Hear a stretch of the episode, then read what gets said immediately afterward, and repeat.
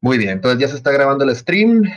Eh, vamos a hablar, bueno, les voy a hablar esta vez sobre, pues, algunos puntos importantes que se mencionaron en el debate que la verdad, o sea, sí, la verdad sí me parecieron muy importantes algunas cosas que dijo Eric, pero me gustó todavía más la respuesta que les dio Richard.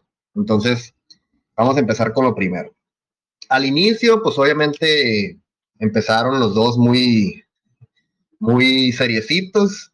Este, Eric empezó a decir o empezó a, a preguntarle a Richard, pues, de que si, si los fees de Ethereum fueron los que hicieron que Richard creara la, la, la nueva red, pues, digamos, eh, ¿para qué entonces hizo esta nueva red un fork de Ethereum? O sea, como diciéndole, a ver, tú estás diciendo que Ethereum es basura, que hay mucho tráfico, que las fees están feas, más sin embargo, estás forqueando Ethereum, o sea, estás forqueando algo que tú mismo estás diciendo que, que no sirve, pues.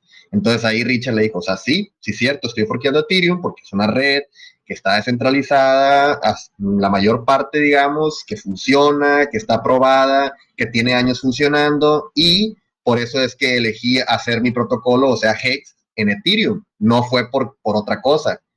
Pero eh, ahorita dice Proof, eh, Ethereum está utilizando este mecanismo de consenso, que es el Proof of Work, que es el mecanismo de consenso que utiliza Bitcoin, que utiliza Litecoin, que utiliza Dogecoin o que utilizan otras monedas chotas y no chotas por ahí.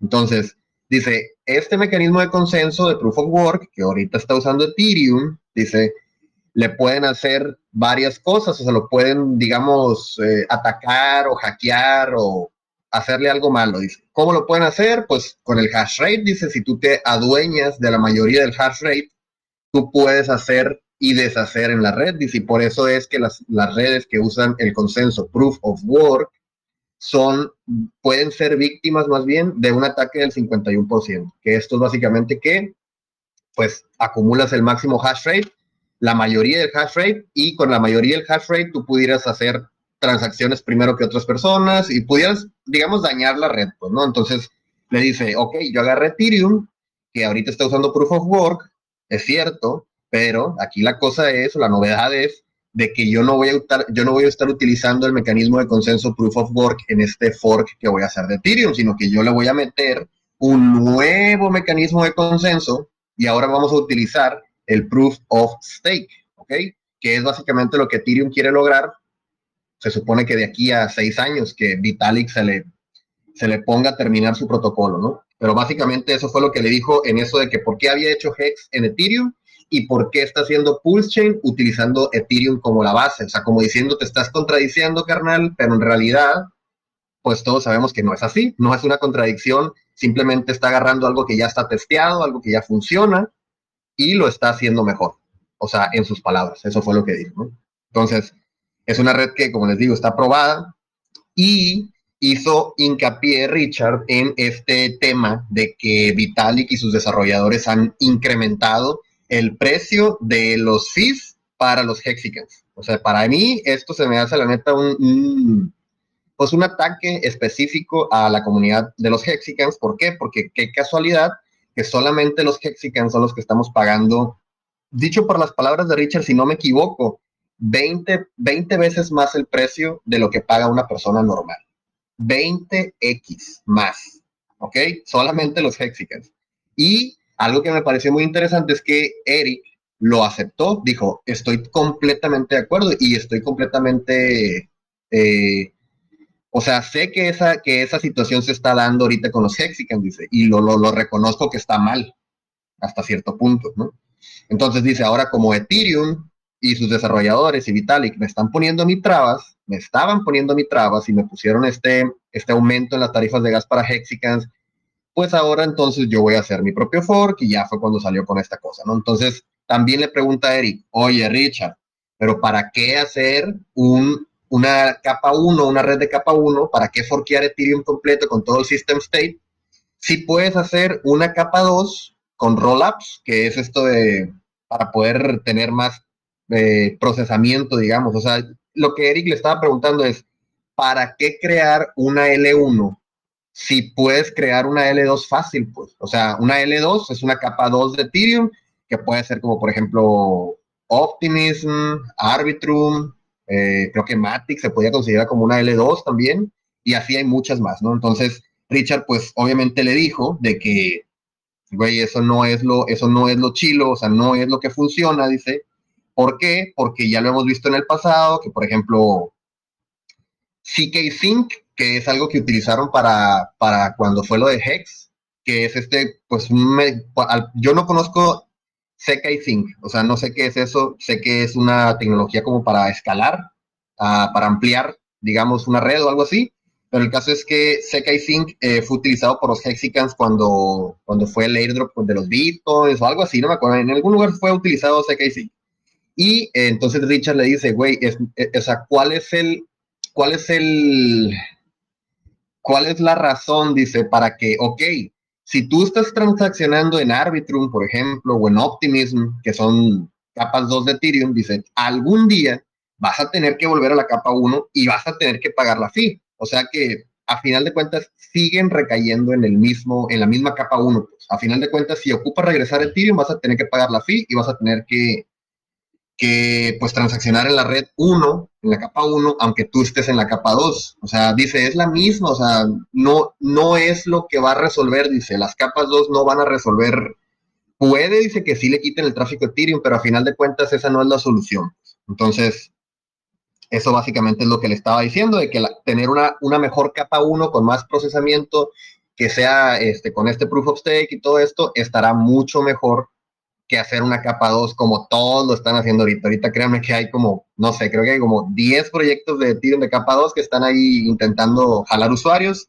Pero otra cosa que dice Richard es de que, a ver, dice, si quisiéramos nosotros medir cuántas de esas personas están, digamos, eh, si quisiéramos medir la popularidad de esas redes, dice, en el sacrificio que hubo de Pulse y de PulseX, mm, entonces esas redes deberían de haber tenido muchos sacrificios. Pero si te vas a checar, le dijo, te vas a dar cuenta de que, no mames, en, en Optimism se sacrificaron, no sé, 4 mil dólares. Y a lo mejor en Arbitrum se sacrificaron, no sé, 10 mil dólares. Y en Ethereum se sacrificaron 50 billones. Entonces, no, o sea, ahí, ahí fue como que, mira, cállate, mijito, aquí está, aquí te puedo demostrar que esas redes no tienen tráfico, no tienen usuarios. Y Ethereum sí. O sea, por favor, guarda tus comentarios y sí, al parecer sí, sí lo entendió, ¿no? Entonces, pues no sé. Luego se vino el tema de Ethereum 2.0. Eric le dijo, a ver, Richard le dijo, Ethereum 2.0 ya viene, le dijo, y que no sé qué, ya lo van a terminar, y que no sé qué, y Richard fue muy claro y muy certero y muy sencillo. Le dijo, Ethereum 2.0 no va a resolver los problemas de gas. Punto. Así nomás. Y el Eric lo, reconoció. O sea, dijo, no, que bueno, sí tiene razón en eso, porque es cierto que Ethereum 2.0 no va a resolver los problemas de gas. Entonces, tu argumento no sirve de nada. Después empezaron a hablar de AVAX, de Avalanche, que Eric lo que le decía a Richard era que, por ejemplo, le dijo, pudiste haberlo hecho como, los están, como lo están haciendo los de, los de AVAX, le los de Avalanche tienen una subnet, o sea que es una AVAX subnet, o sea, como una subred. Y al parecer, esas subnets, o sea, esas subredes que tiene AVAX son mucho más fáciles para que los desarrolladores integren cosas en la red. Eso es lo que aparentemente entendí lo que dijo Eric. ¿Ok? Pero, o sea, todos sabemos que no, o sea, no funciona así las cosas. Eh, Richard le dijo que eso de AVAX subnet, o sea, que eso no, no, no, no es una solución real al problema del congestionamiento, al problema del tráfico, al problema de las tarifas. Y básicamente le dijo que AVAX pues era una, no, una, no una basura, pero que no competía con, la, con, la, con lo que va a ser Pulchen. Pues. Y luego Richard le comentó, porque creo que Eric le dijo algo del dinero gratis, o no sé, no sé por qué motivo, pero eh, Richard le dijo, Ah, ya me acordé, porque Eric le empezó a decir que él solamente estaba buscando airdropearse a sí mismo todos los tokens regalados o algo así cuando nazca Pulsion. Y le empezó a decir Richard, pues mira, yo no sé tú, le dijo, pero yo he recibido tokens gratis de Bitcoin, he obtenido tokens gratis de Uniswap, he obtenido gratis eh, tokens de OneInch, he obtenido gratis tokens de, no me acuerdo qué otros servicios, mencionó algunos más. Y dijo, y esos tokens me los regalaron a mí nomás porque sí, ese es dinero que literalmente me lo regalaron del cielo. Le Entonces, no me estés diciendo, porque como que él estaba diciendo de que ese airdrop el Richie lo quiere hacer para él, pues como para ganar él. Y le dijo, no, no, no, aquí los que van a ganar son la gente que les van a caer esos tokens regalados. Así como a mí me cayeron One Inch, Uni, Bitcoin, tal, ¿no? Entonces, después de eso, también Eric le estuvo diciendo que no era un developer, o sea, le dijo, Richard, tú ni siquiera eres un developer, o sea, como diciendo, güey, tú que estás hablando de código si ni siquiera eres un developer, tú ni siquiera programas, le empezó a decir. Tú lo que haces, le dijo, es hacer marketing, le dijo, y haces marketing con tus carros, con tus relojes y con tus millones, le dijo. O sea, estás haciendo marketing, eh, ellos lo llamaron en inglés como outreach marketing, que es como marketing agresivo, podría traducirse, no sé, así lo interpreto yo. Y le hice una pregunta bien específica, que ahí fue cuando yo dije, ah, o sea, este vato sí le está haciendo buenas preguntas. Le dijo, si tú piensas, le dijo, que hacer marketing así como lo haces es bueno, le dice, y a eso te dedicas a hacer marketing, ¿por qué entonces quieres que todo el mundo te tenga bloqueado? Le dice, porque la mayoría, dice, de los, de los, por ejemplo, no sé, el, dueño de AVAX, el dueño de Optimism, no sé, dueños de otros protocolos o CEOs de otros protocolos o creadores de otros protocolos, lo que Eric está diciendo es que todo el mundo lo tiene bloqueado a Richard, pues, porque como Richard es arrogante en Twitter, mucha gente opta por bloquearlo. Entonces la pregunta específica fue, si tú estás diciendo que tú estás haciendo marketing, ¿por qué entonces haces que te censuren? Dice, cada vez te censura más gente y no le estás llegando a esa gente. De hecho, cuando se lance Pulse Chain, le dijo, todos esos, todos esos developers, le dijo, y toda esa gente te tiene bloqueado, ni siquiera se van a enterar entonces, explíqueme por qué eso es bueno, le dice, para tu marketing. Y ahí como que Richard se quedó callado y dijo, mira, ya le explicó en sus palabras de que el marketing que él hace es para que la gente lo conozca y que las otras cosas no funcionan y que el marketing que le funciona es este y que bla, bla, bla, bla, ¿no? Le dio ahí sus puntos, ¿no? Pero se me hizo interesante la pregunta. Entonces, eh, bueno, hasta ahí todo iba bien. Hasta ahí como que habían tenido una plática muy, amigable, digamos, no se notaba ninguno de los dos que estuvieran ni enojados ni nada, ¿no? Pero después a Eric se le ocurrió la grandísima idea de como decir o insinuar que Richard tiene problemas legales en, Estados Unidos. ¿Ok? Le empezó a decir, mira Richard, le dijo, yo no te he visto en, Estados Unidos en los últimos años, le dijo, yo no he visto que tú visites América, le, dijo, eh, yo sé que tienes una comunidad muy grande de Hexicans en América, más sin embargo no pisas, no pisas, no pones un pie en América, le dijo. Eso a mí me hace pensar, le dijo, que tú tienes problemas legales o que tienes problemas con la justicia. ¿Por qué? Por haber hecho ICOs ilegales, así se lo dijo con esas palabras, ¿eh? ICOs ilegales. ICOs es una Initial Coin Offering, es como vender monedas antes de que salgan a la luz, que es prácticamente lo que se hizo con los sacrificios, pero hacer un ICO es muy diferente de hacer un sacrificio como hizo Richard. Por eso Richard lo hizo a manera de sacrificio y nos dijo claramente que no estamos esperando un profit del trabajo de otras personas. Es decir, que es como si fuera un ICO, es como si fuera un ICO, pero realmente no es un ICO.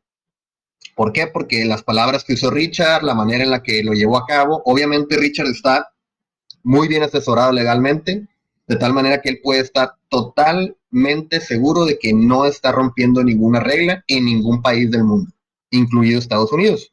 Pero entonces ahí fue cuando Richard ya dijo, ah, ok, me estás, me estás difamando, estás diciendo que tengo problemas con la justicia y no es cierto. Le dijo, tienes que dejar de mentir, hermano. O sea, no me estés difamando si no tienen información real. Le dijo, porque mira, muy fácil, le dijo, si yo estuviera bajo investigación, entonces, cualquier, dice, o sea, le dijo tal cual Richard, mira, si yo estuviera en, si yo estuviera ah, haciendo algo ilegal o la justicia de Estados Unidos me estuviera buscando, le dijo, créeme que ellos ya me hubieran atrapado, dice, yo no me estoy escondiendo, yo simplemente estoy aquí en Europa porque aquí me gusta vivir y se me hace que aquí está mucho mejor. ¿Por qué? Porque creo que América no es un buen lugar para vivir, dice, tuve muchos problemas en Miami y en otros lugares en Estados Unidos, dice, allí la vida es una mierda, dice, todo el mundo te quiere secuestrar, te quieren matar, te quieren todo lo malo. Dice, a mí no me gusta Estados Unidos, por eso no voy.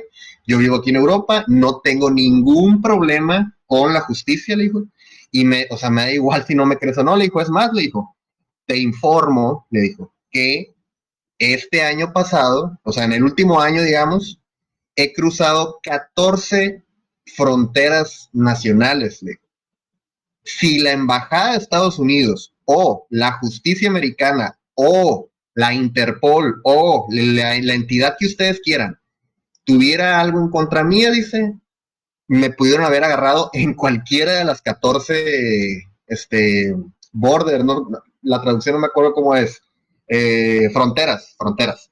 He pasado 14 fronteras de 14 países diferentes, dice. He pasado por donde hay embajadas de Estados Unidos. Jamás he tenido algún problema. Y no lo voy a tener, dice, porque no tengo ningún cargo, estoy completamente limpio, simplemente no quiero ir a Estados Unidos. Punto. Entonces, bueno, después de eso le empezó a decir también de que, ok, tú crees que yo estoy rompiendo las reglas, dice, tú crees que yo estoy haciendo todo de modo ilegal por hacer un supuesto ICO, dice, de algunas monedas. Le dijo, ok, déjame refrescarte la mente, hermano, le dijo. Te recuerdo que en IOS, este protocolo que es EOS, es una fundación, EOS Foundation, recolectó 4 billones de dólares, dice, de Estados Unidos para fondear el proyecto. Dice, ¿eso es ilegal? Dime, le dijo, si alguno de los fundadores de IOS está en la cárcel. Y el Eric nomás se quedaba así como que, what, what, what.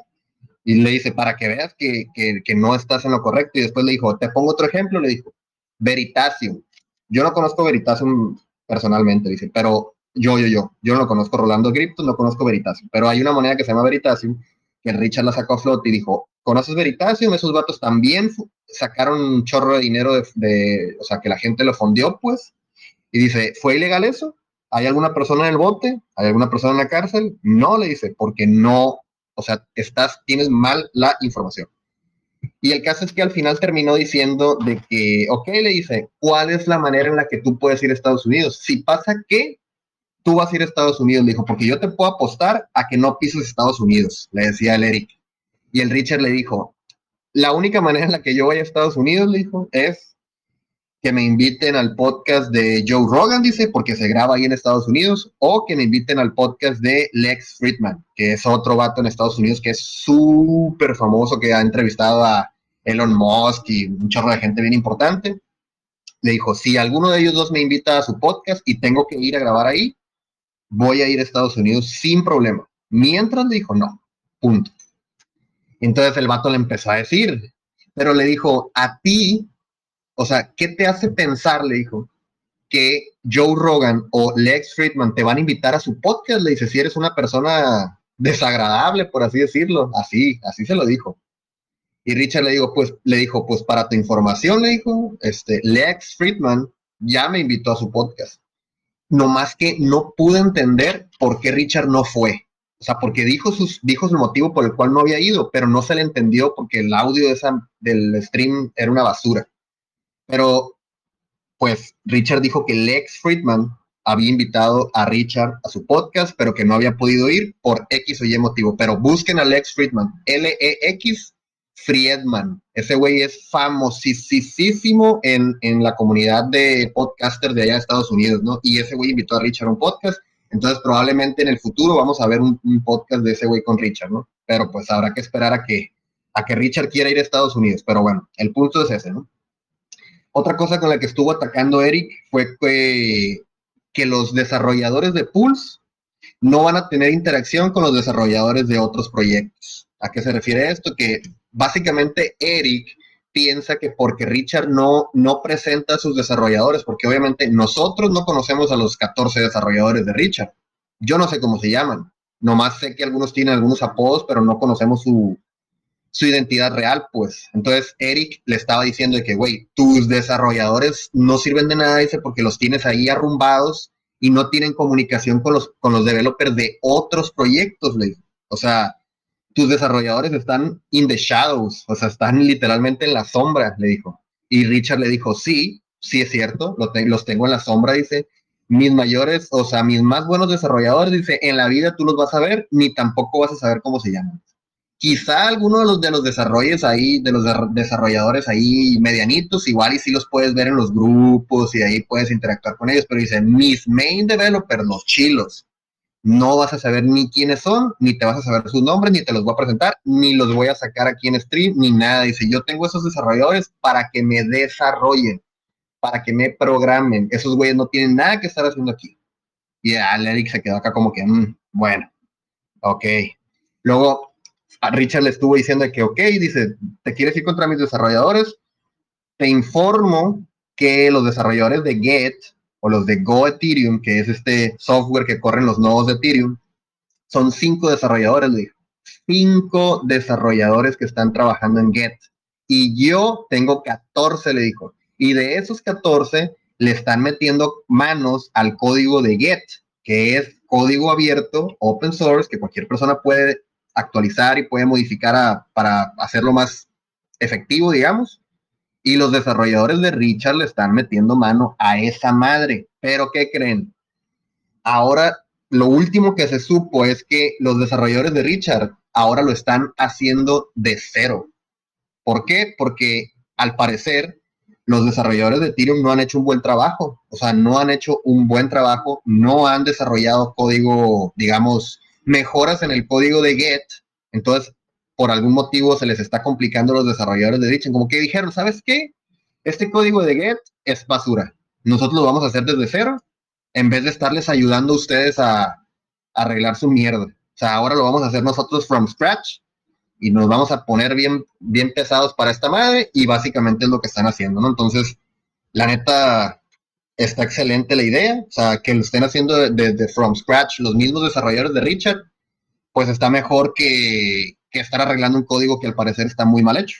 Entonces, pues por ahí va la cosa y es open source, ¿no? Eh, obviamente eso va a estar, va a ser código abierto. Y luego le dice, ok, le dice, el Richard le dice al, Eric, ok, le dice, tú estás diciendo que los desarrolladores que ocupan ser una, unas eminencias y que ocupan ser personas inteligentes y que no sé qué y que no sé cuánto, ok, le dijo, te voy a hacer unas preguntas. Le dijo, a ver, Solana, le dijo, ¿crees que son smart devs? O sea, que son desarrolladores inteligentes. Y Eric dijo, no, pues que sí. Dijo, ¿tú crees que son personas muy inteligentes esos desarrolladores de Solana? Y dijo Eric, sí. Ok, le dijo, pues déjame y te recuerdo que eh, les hackearon 600 millones hace menos de tres meses. 600 millones de dólares le robaron. Le dijo, tus smart, tus smart devs, le dijo, dejaron que se robaran 600 millones de dólares de de la red de Solana, le dijo por no, por no mencionar que la red de Solana se ha caído como seis veces en el último año. Le dijo, eso es para ti ser inteligente, esos son buenos desarrolladores. Y acá nomás se quedó el Eric de que, no, pues esa madre no fue culpa de ellos, fue culpa del puente y que no sé qué. Bueno, pues haya sido culpa de quien sea, tus smart devs que dices no valen para pura madre. Y luego le dijo, ok, te pongo otros ejemplos. Dice, ¿tú crees que los desarrolladores de Polygon, le dijo, son buenos o son inteligentes? Ellos sí son inteligentes. No, pues que sí. Ah, ok, le dijo, te recuerdo que también los hackearon hace no sé cuánto tiempo, y se, robaron no sé cuánto de la red de Polygon, le dijo, y la red de Polygon también se cae a cada rato. Eso es lo que es inteligente para ti. Y nomás el Eric se quedaba así como que, damn, ¿qué le digo? ¿Qué le digo? Y luego le dijo, ya para rematar, le dijo, ok, le dijo, otro ejemplo. Se te hace que los desarrolladores de Axi, le dijo, son buenos. Y dijo, no, pues que, no, pues no sé. Ok, le dijo, pues te recuerdo que esos güeyes los de Axi les robaron también no sé cuántos millones de dólares hace poquito y se están rect and fact. Así de fácil. Y ya Eric como que dijo, mm, ok, pues no, o sea, lo que yo pensaba que eran desarrolladores tan inteligentes, pues al parecer no lo son, porque los de Solana, los de Polygon, los de Axi, todos han valido madre. Todas esas redes se caen, todas esas redes han sido hackeadas y lo que dice Eric es de que tu, tu red Pulchain también va a caer, le dijo. Y te apuesto, o sea, Eric estaba apostando públicamente que la red de Richard, Pulchain va a caer por lo menos una vez en el primer año. Eso es lo que Eric estaba diciendo.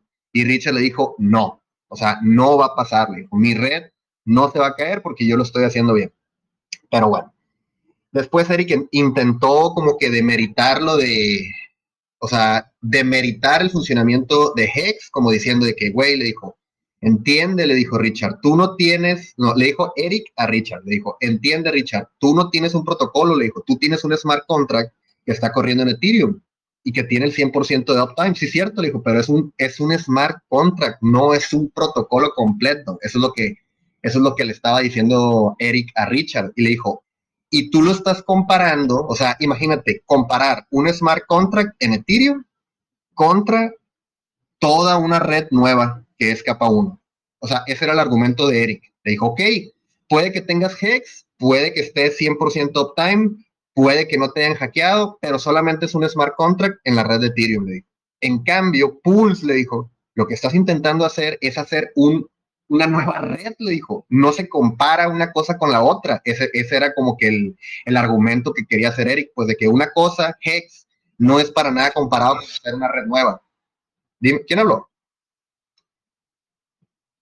Bueno, el caso es que, pues Richard le dijo, güey, es que no es que se compare, o sea, ya sé que no es la misma, pero si tuve la capacidad de hacer esa madre en Hex y el 100% y todo esto, claro que lo voy a tener con Pulse, aunque sea una red de capa 1 completamente nueva. Y le empezó a decir, eh, ahí fue lo que me dio risa, porque le empezó a decir, este, Eric le dijo, Richard, le dijo, tú lo que tienes es una página web funcionando, es lo único, le dijo. Y Richard le dijo, sí, es cierto, tengo una página web que es hex.com, que funciona al 100, que está bonita, que funciona para lo que tiene que funcionar, le dijo, y claro que es importante tener una página web, le dijo. Y el Eric le contestó, güey, las páginas web no sirven de nada, que no sé qué. Le empezó a decir que las páginas web como que no tenían utilidad. Y le dijo Richard, a ver, Eric, le dijo, ¿tienes una página web? Le dijo. Y el Eric nomás se quedó así como que patinando. Le dijo, güey, a ver, dijo a la audiencia, los que estén escuchando, vayan a la página web de Eric y díganme qué tal está, algo así dijo.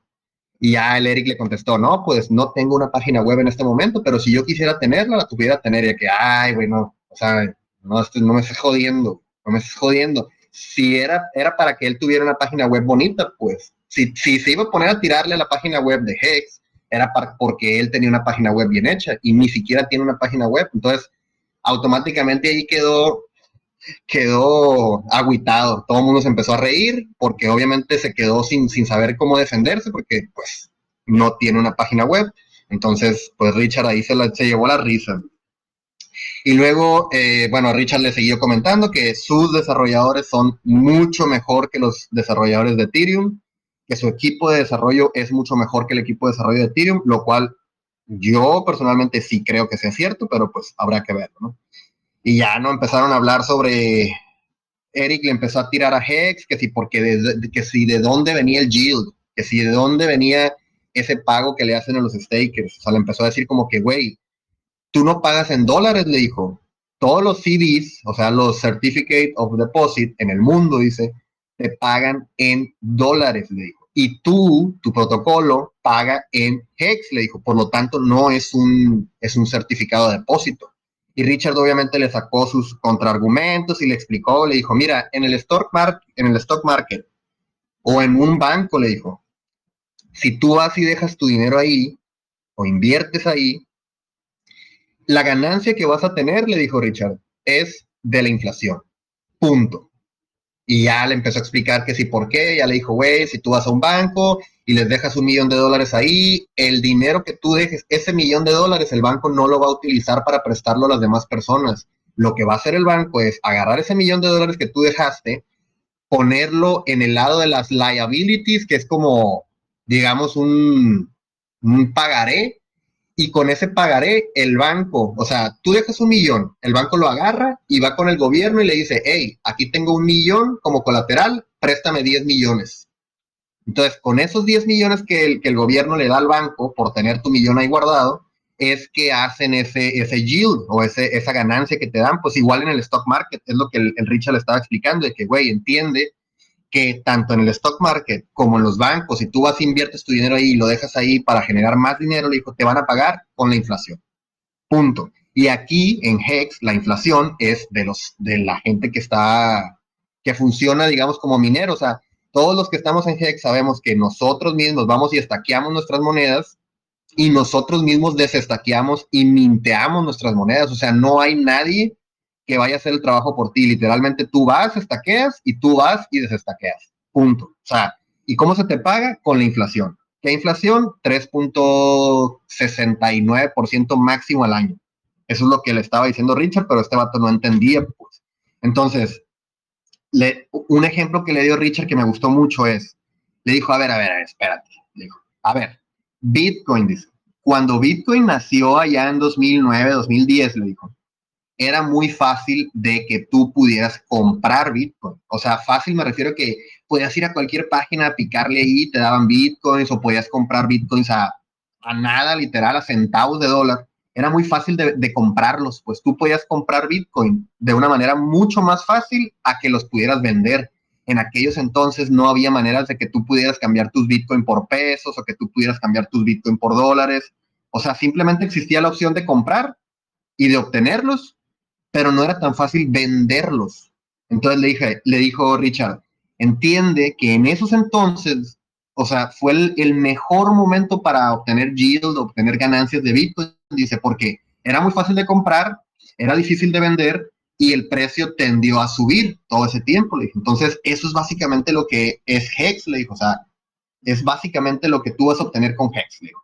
¿Por qué? Porque es muy fácil comprarlo, puedes ir a, a Uniswap y comprar Hex, y es difícil de venderlo en el sentido en el que si todo mundo compra Hex y lo estaquea, pues no lo van a vender, pues. Entonces, básicamente es lo que va a llevar el precio hacia arriba. Eso fue lo que le dijo Richard. Y a mí se me hace bastante, pues, coherente. O sea, sí es cierto. O sea, si yo voy ahorita y compro 5 mil dólares de Hex y mi intención es estaquearlos, y esa es la intención de todo mundo, y todo mundo empieza a comprar y a comprar y a comprar y a estaquear, estaquear, estaquear, pues no va a haber mucha presión de venta y por lo pronto o por, por ende el precio siempre va a subir, que es lo que ha pasado con Hex, ya lo hemos visto, pues Hex tiene tres años funcionando y si ven la gráfica mensual o la gráfica eh, semanal, se van a dar cuenta que el precio siempre ha ido hacia arriba, claro que tiene sus dips, claro que cae 80%, pero siempre se vuelve a levantar, entonces a largo plazo siempre va hacia el mismo lugar. Y le dijo, para que te des una idea, el average stake time, o sea, el tiempo promedio que mi gente, los Hexicans, estaquean su dinero, es 6.5 años.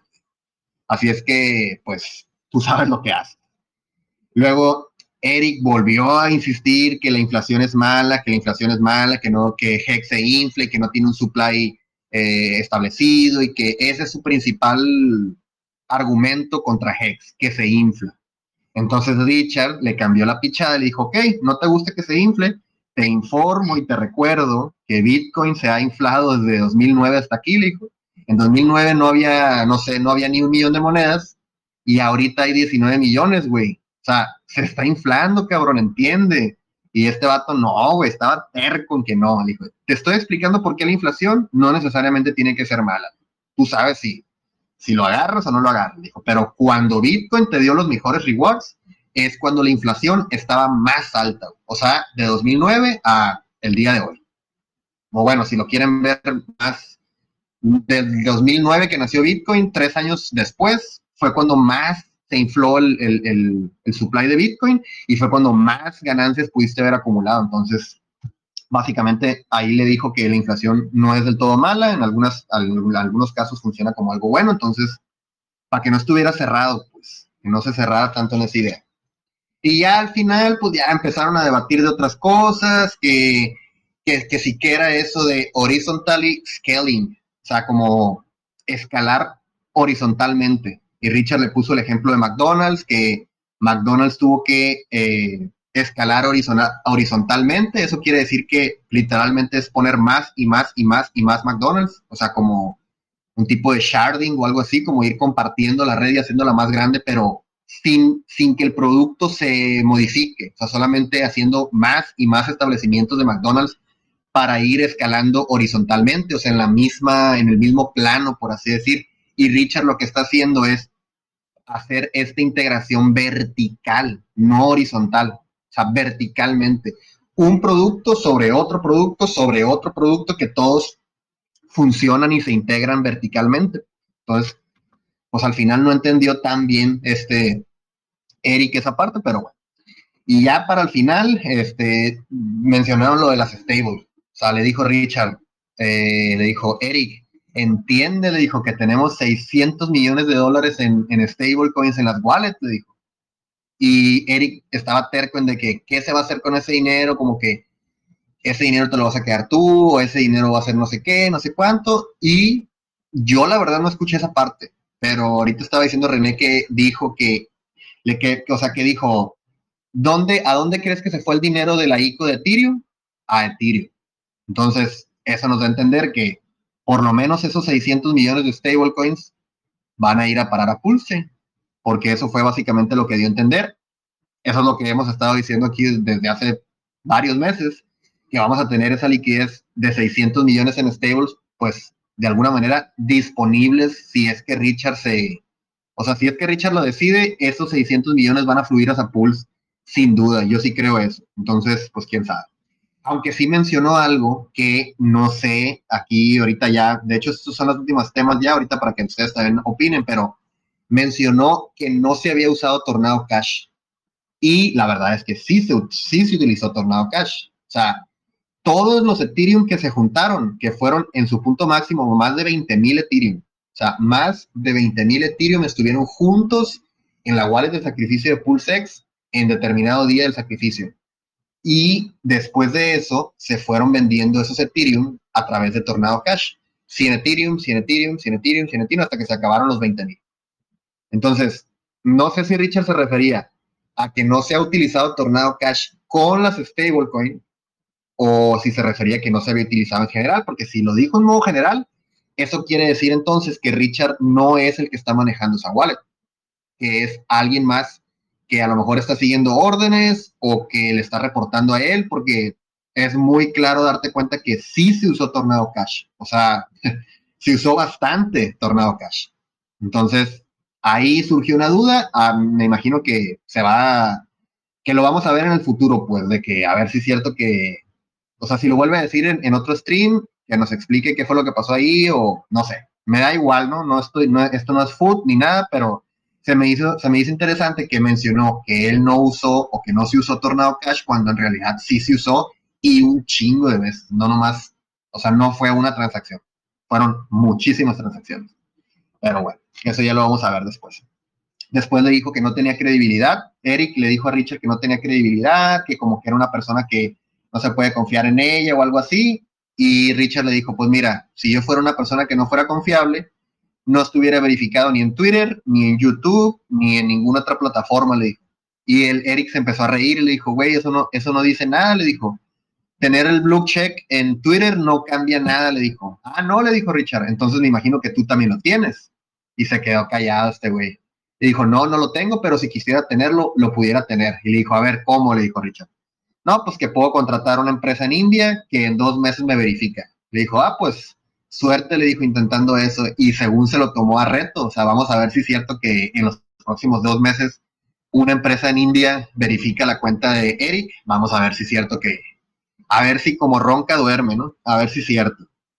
Luego, y al final, bueno, pues le dijo ya que básicamente, pues le dijo, al final le dijo, mira, si tú no quieres verle que lo que yo hice fue un asset que subió un millón de por ciento y que tiene el 100% de uptime, entonces yo ya no tengo nada que decir.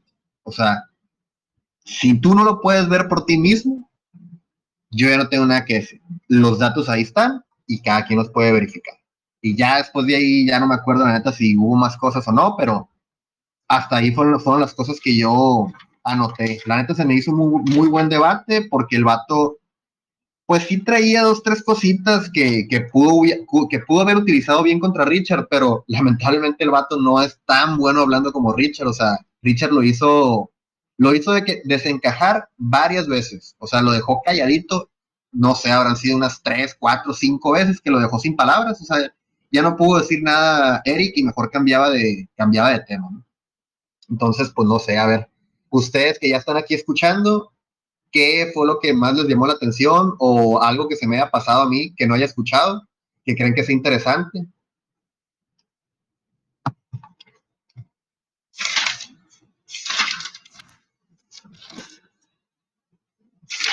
Pues no.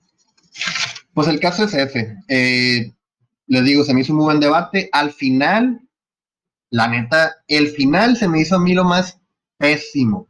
Pésimo se me hizo. Porque me, me hizo pensar que a lo mejor todo esto fue puro teatro. ¿Por qué?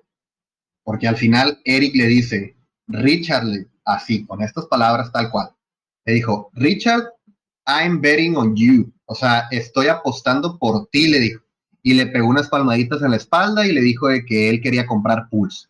Y Richard dijo, así como que, ya ven, ya ven, dijo, este vato está comprando Pulse, háblenle si quieren comprar Pulse, porque Eric puso en su Twitter, puso, si ustedes sacrificaron para Pulse y están en descontento con, con su inversión, márquenme, o sea, díganme por aquí, comuníquense conmigo y yo les voy a comprar su Pulse al 150%. O sea, si ustedes le metieron mil dólares y te dieron, no sé, 10 millones de Pulse, bueno, pues Eric te los va a comprar en 1500 dólares, ahorita ya. Solamente lo que tienes que hacer es ir a su Twitter, ponerte en contacto con él y dijo que él iba a organizar como un scroll, o sea, como un third party scroll, que es como o sea, como va, a haber una tercera, una entidad o una organización, una persona, alguien que esté en medio de las dos personas que van a comprar y vender. O sea, de un lado va a estar Eric queriendo comprar, del otro lado van a estar las personas que quieren vender sus pools.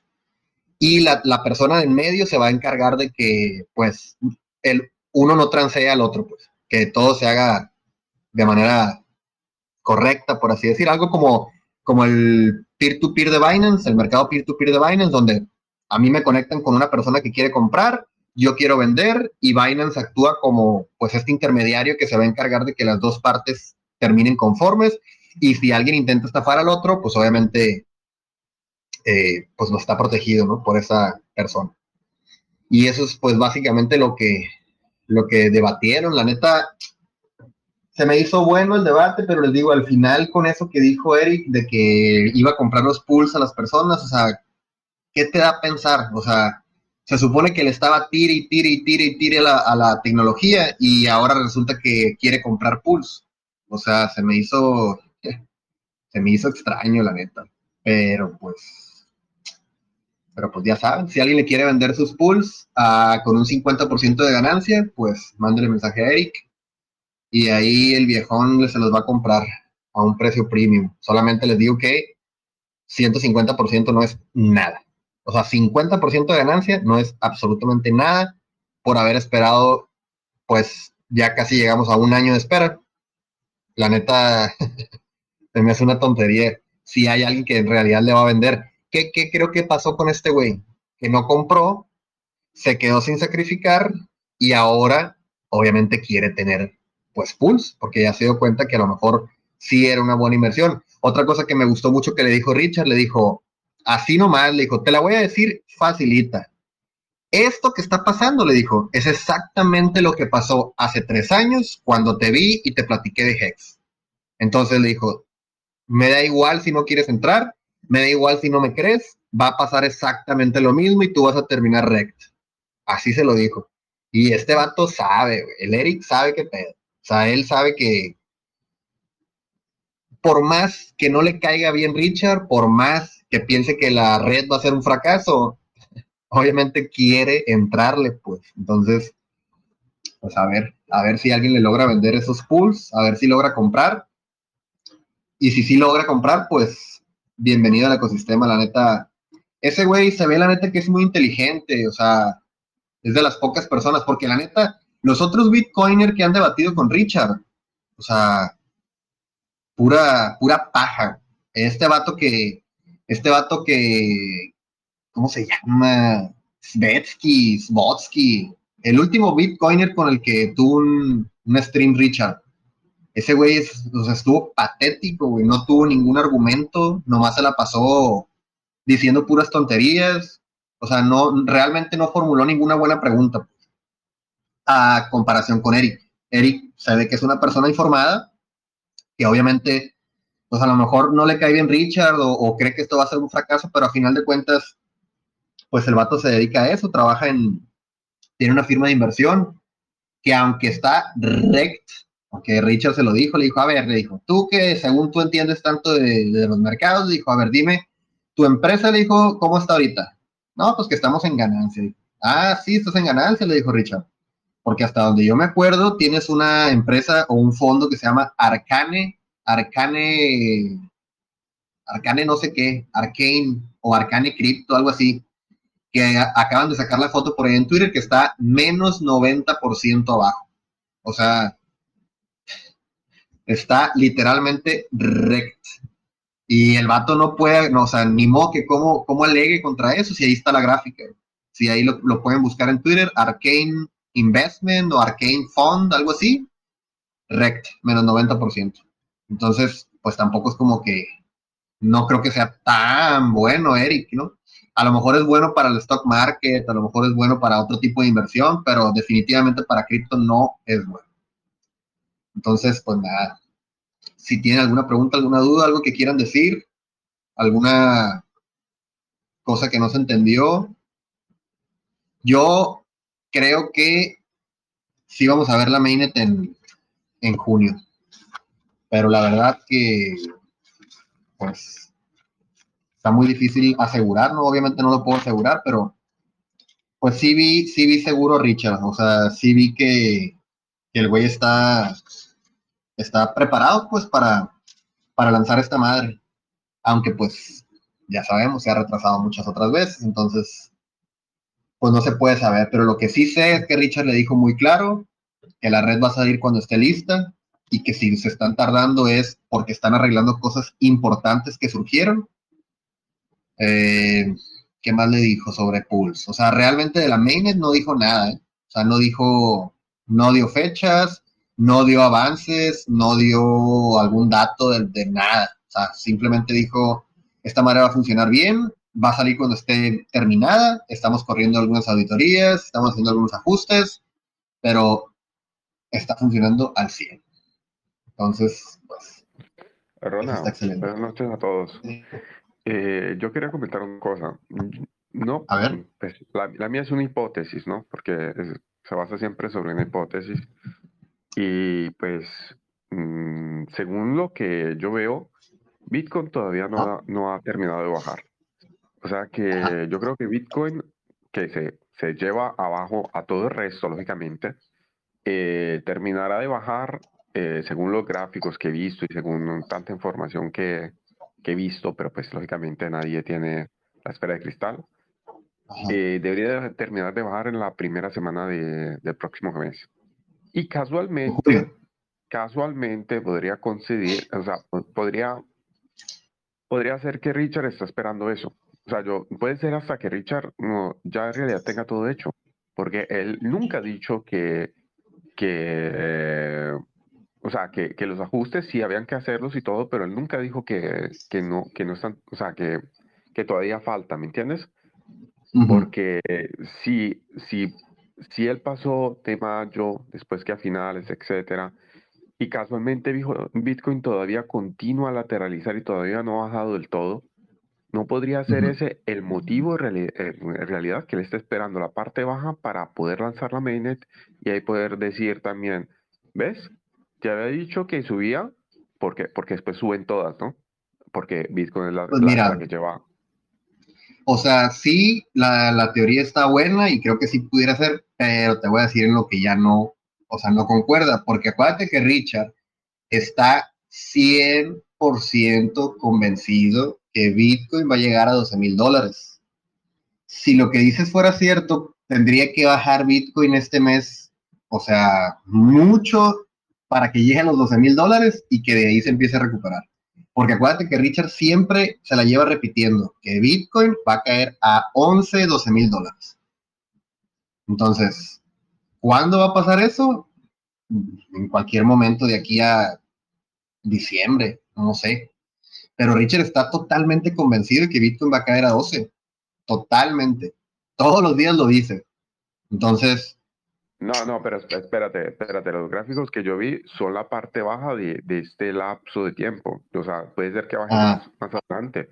En el sentido de que en este lapso de tiempo, en estos dos meses, yo según lo que he visto, podría bajar en los primeros días de, del próximo mes. O sea, no, no estoy diciendo que esa va a ser la bajada máxima, estoy diciendo que eh, Como, el precio está lateralizando, entonces baja hasta ese punto, vuelve a subir, después vuelve a bajar, pero de pronto Richard lo que está esperando es, es esa, esa bajada en este, en este lapso de tiempo para que vuelva a subir y después, bueno, es normal que el precio después lo dicta el mercado.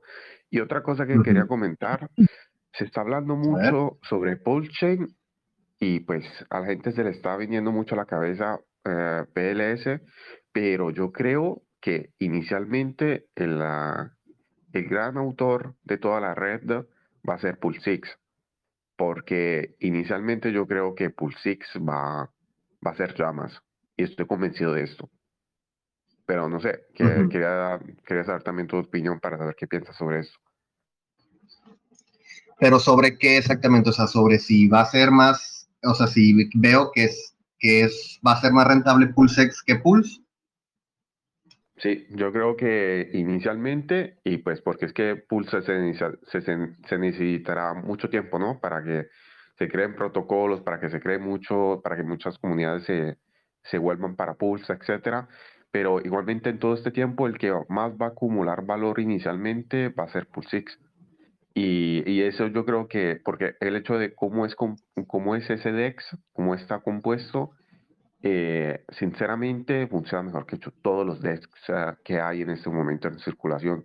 Y yo creo que eso va a traer mucho, muchísimo. Sí, o sea, en eso sí estoy de acuerdo. Pero, a diferencia de casi todos en el grupo, yo soy de los que sigo pensando que, aunque pudiera tardar más tiempo Pulse o sea, la, moneda Pulse token, en, despegar, para mí, a mediano largo plazo, Pulse es, es, es, es, la opción. O sea, yo creo que va a subir mucho más que Pulse X a largo plazo. A eso no le quita, o sea, obviamente, si eso es real, o sea, si yo voy a que Pulse a mediano y largo plazo es, es mejor opción, pues a lo mejor sí, a corto plazo es Pulse X una mejor opción. O sea, sí lo veo probable. Pero hay que recordar que, pues, PulseX es deflacionaria, sí. Eh, a medida que vayan usando el, el, DEX, pues, es deflacionaria y saber quemando PulseX. Pero lo que no mucha gente toma en cuenta es de que Pulse también es deflacionaria. Y aunque es a una menor medida, porque es 25% lo que se quema, y acá en PulseX es, creo que 29%. Bueno, no se quema el 29%, pero te cobran 29% de comisión. Eh, todas las transacciones que se hagan en PulseX, a final de cuentas son transacciones que son en Pulse, o sea, que están pasando en Pulse. Y todas las transacciones que se hagan en todos los protocolos dentro de Pulse, pues todas esas transacciones también se van a quemar. O sea, ¿a qué me refiero con esto? Que sí es cierto que dentro de PulseX va a haber mucho volumen y lo que tú quieras, pero también es cierto que dentro de Pulse Chain va a haber millones y millones y millones y millones de transacciones todos los días. Entonces, yo sí creo, y, malamente, porque yo compré, o sea, sacrifiqué más para PulseX que para Pulse, pero yo sí creo que Pulse, para los que vamos a, por lo menos a dos o tres o cuatro o cinco años más, creo que sí es más redituable en ese lapso de tiempo. Pero como dices, quizá a corto plazo sea una mejor PulseX. Pero la verdad, pues para saberlo está muy difícil. No lo podríamos saber. Sí, una, una buena estrategia sería agarrar eh, en el momento de que, o sea, tener Pulsix en el momento de que suba, ya cuando uno tenga una buena subida, te decir, bueno, llegó el momento, divido mi, mi capital y lo muevo para Pulse. Pues sí podría ser, pero la otra cosa que todo el mundo se le olvida es de que la mayoría de la gente, es más, de este grupo, yo me atrevo a decir que de los 1.288 miembros, a lo mejor nomás 288 sacrificamos para Pulse. Así de fácil. Es más, y se me hacen muchos. Entonces, la mayoría de la gente y la mayoría del dinero va a estar en PulseX al inicio. ¿Y qué va a pasar? O qué es lo que yo creo que va a pasar? Es que muchísima gente va a querer cambiar sus pulsex por pulse. Y al hacer eso, si lo hace mucha gente, pues los ratios van a cambiar y puede que se, que se cambien las cosas, o sea, que de repente resulte que Pulse fue mucho más buen, mucha mejor opción que PulseX a corto plazo. O sea, sí pudiera pasar. ¿Por qué? Por eso que te digo de que la mayoría de la gente tiene PulseX, pero no tiene Pulse. Entonces, pues no sé. Alguien saque sus teorías aquí maquiavélicas. Porque yo, la neta, que sigo firme en que mediano, mediano largo plazo Pulse y a corto plazo veremos. No me atrevería a decir que es Pulsex de cincho.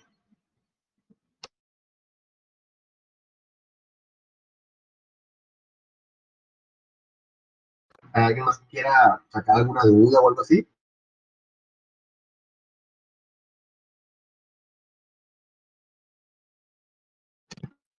¿Qué onda, Rolando? Bueno, bueno. ¿Qué dice mi Fer? Ya, es que estaba muteado. No, todo, todo tranquilo, todo tranquilo. Oye, este, ¿Qué con, pex? con esta caída de Hex, ¿no? Ya sé que todos los que tienen liquidez, pues, estamos, estamos, ¿no? Estamos, dijo el que no tiene. Están agarrando, están agarrando lo que se pueda comprar. Ajá. Entonces, básicamente ahorita, pues es muy buena entrada, ¿no? Punto 8, que, que está ahorita afuera, punto 08. Eh, Sí. ¿qué, qué te dice esto de cuando se lance la main de la gente que está en Hex en Ethereum que se vaya a pasar a que vaya a sacar toda su liquidez de Ethereum y se vaya a ir a, a Pulse? ¿Qué te dice que, que vaya a caer este Hex en, en Ethereum? Que vaya a caer, como ahorita hemos estado viendo. Pero caer hasta que- punto .03, punto .04, no sé, digo. que caiga lo que tenga que caer, güey. Así de fácil. Te voy a decir por qué. Y es lo que hay mucha gente que todavía no le cae, no le cae el 20. Si tú ya tienes tus hex en Ethereum, te debería dar igual, así, completamente igual, si el precio se cae o se sostiene una vez salga la mainnet. ¿Por qué?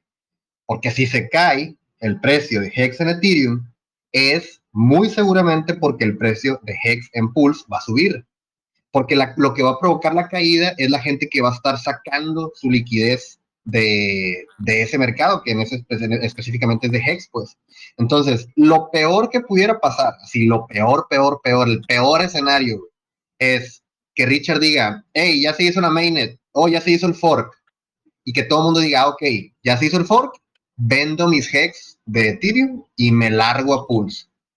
Eso es lo peor que pudiera pasar. ¿Por qué? Porque si todo mundo en, los mismos días empiezan a vender sus hex por, por USDC, por USDT, por Ethereum, por otros tokens, pues eso, el precio de hex en Ethereum se va a ir a la mierda, a la mierda.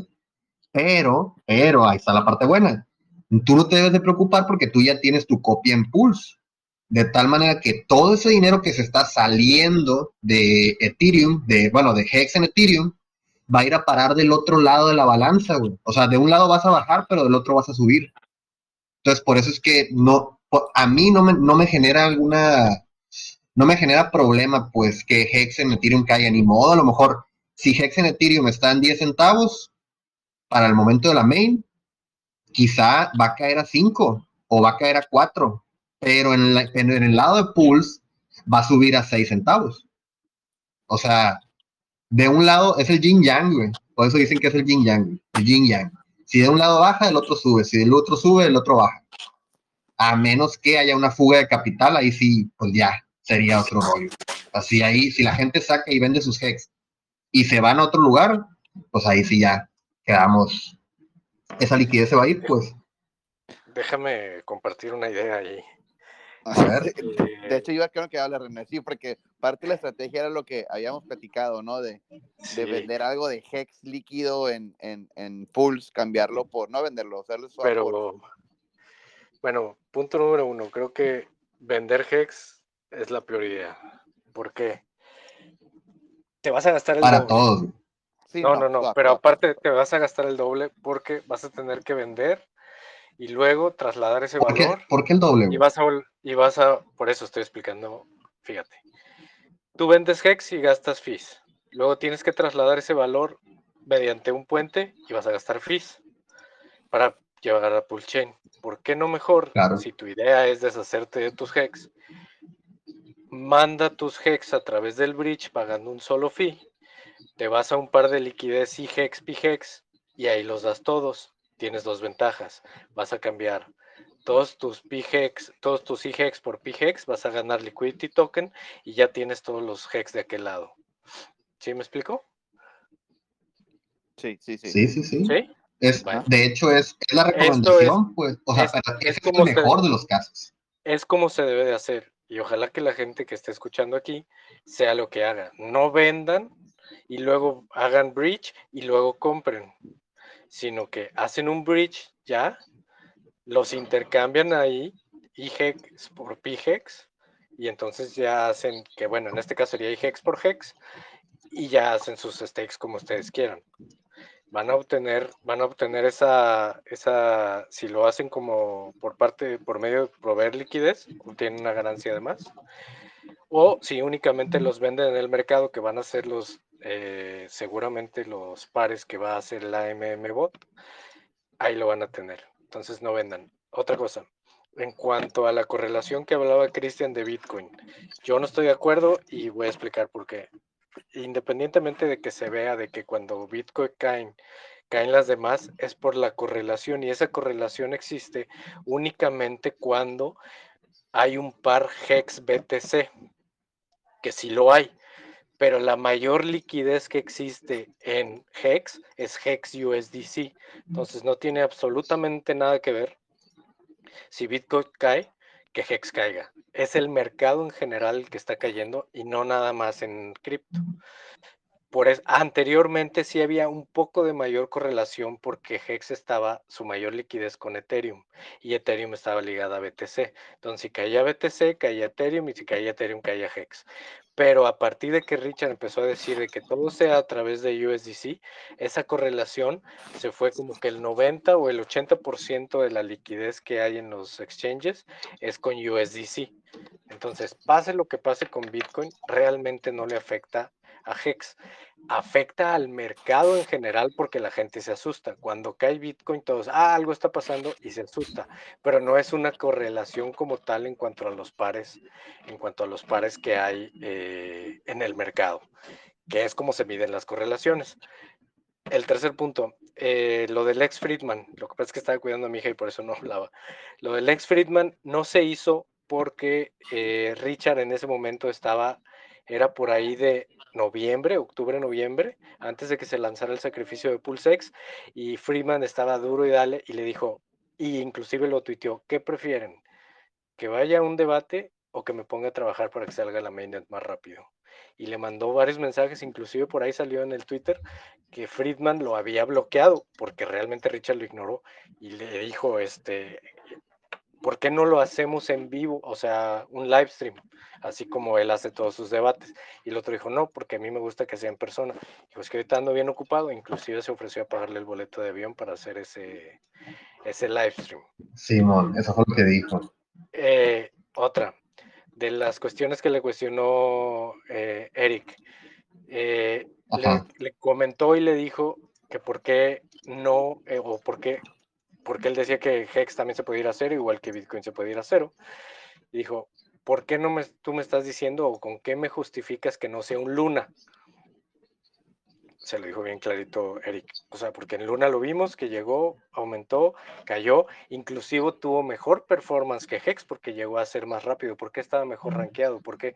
Y le cuestionó mucho ese tipo de cosas, a las cuales creo que Richard se defendió bastante bien. Eh, y ¿Qué otra cosa me habías comentado? Eh, bueno, esos son ahorita de los puntos. Y ahorita me acuerdo de otro, les, les, digo, pero sí, eh, lo principal era, si venden Hex, que sea mejor puentear Hex a Pulse Chain y hagan el intercambio ahí, porque así no van a afectar. Yo no creo en Ese es el mejor de los casos. Eh, pues, o sea, literalmente eso es lo que todo mundo quiere, o sea, lo que todo mundo tiene que hacer si no quieren dañar el precio. Digamos que nosotros como comunidad en español, pero aparte te conviene, güey. Los podemos, lo podemos hacer para que no se, al menos quien esté escuchando y eso antes de que vaya a ser, eh, yo vendo y, y, me cambio para otro lado, mejor en lugar de vender, puenteo mis hex y ya los cambio del otro lado. Para empezar, te va a salir más barato del lado de Ethereum. Y ya que los tengas ella, pues ya es lo que tú quieras, ¿verdad? O sea, eso. Te voy a decir cuál es la única desventaja, La única desventaja es para la gente que, quiere ser arrebatada de los primeros, güey. Porque el puente va a venir hasta veintitantas horas después. O sea, no vas a poder Totalmente de acuerdo. los IGEX en las primeras horas. Totalmente de acuerdo. ¿Y cómo vas a meter fiat? Es, la única, la única cosa mala. Por eso, pero ¿cómo vas a meter fiat si no hay puente? En las primeras 24 horas, es lo mismo. No, no, no, no, pero pones, ajá. Pues es sí. lo mismo, porque únicamente vas a poder cambiar tus pools por hex o tus PLS por hex, pero tus hex del otro lado no les puedes hacer nada, o los vendes o te esperas a que esté el puente. O sea, es lo mismo. La única diferencia es que A menos que, esos, Vas que a tra- cambiaras- vas a que- que, trabajar. te quedaras con tus hex, pues. Por eso, pero lo único que vas a poder trabajar cuando salga la mainnet es con lo que hay en Pulse Chain. Hasta que se abra el puente, vas a poder meter Fiat, vas a poder meter USDC, vas a poder hacer el, el bridge de Hex, USDC o el que se te pegue la gana. Antes no se puede. Uni- los únicos cambios que van a hacer es con lo que ya existe dentro de Pulse Chain.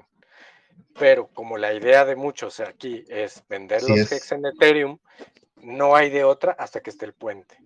Y hasta que esté el puente es o venden por USDC y después transfieren el valor a través del puente para estar ahí, o transfieren los hex a Pulse Chain, cambian IHEX por PHEX y ya. O sea, eso Pero por donde lo ves, así tiene que ser. Una pregunta, René, sobre esto. Discúlpame. Y uno, esos. GX los podría cambiar también por, por PLS o PLSX, ¿no? Por supuesto, Sí. lo puedes cambiar por lo que tú quieras, Yes. siempre y cuando está el par. Pero primero te conviene eh, a- eh, meterlos al puente. Pero si tú los vendes del lado de Ethereum, una, sí vas a tumbar el precio, que muy seguramente mucha gente va a volver a comprar del lado de Ethereum. Eso eh, no lo veo complicado. Pero eh, vas a gastar hasta por economía misma tuya, te conviene pagar una sola vez el fee o el gas que vas a pagar por hacer el puenteo y no pagar por la venta y luego puentear, porque pagas dos veces. Pero, el problema es que como lo dijiste tú mismo, René, eh, estoy de acuerdo contigo, pero como mucha gente va a vender para, para tener stablecoin, el problema no podría ser también que el precio ah, caiga y después tú te encuentres prácticamente con los HEX del otro lado que cuestan menos respecto a, a los otros valores. ¿Tú crees que No, la no sé MM, tú- por eso te pregunto, ¿tú crees que la MM bot, después de lo que dijo Richard hoy and- con Eric, va a dejar que el precio sea muy diferente de IGEX con PIGEX? Te lo pregunto.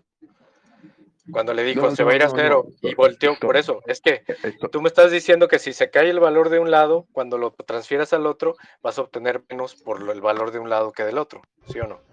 Yo no te estoy diciendo eso. Yo te estoy diciendo que eh, por esperar esas 24 horas, donde mucha gente después de que reciba sus copias podría vender, el valor de, de, de Ethereum podría bajar.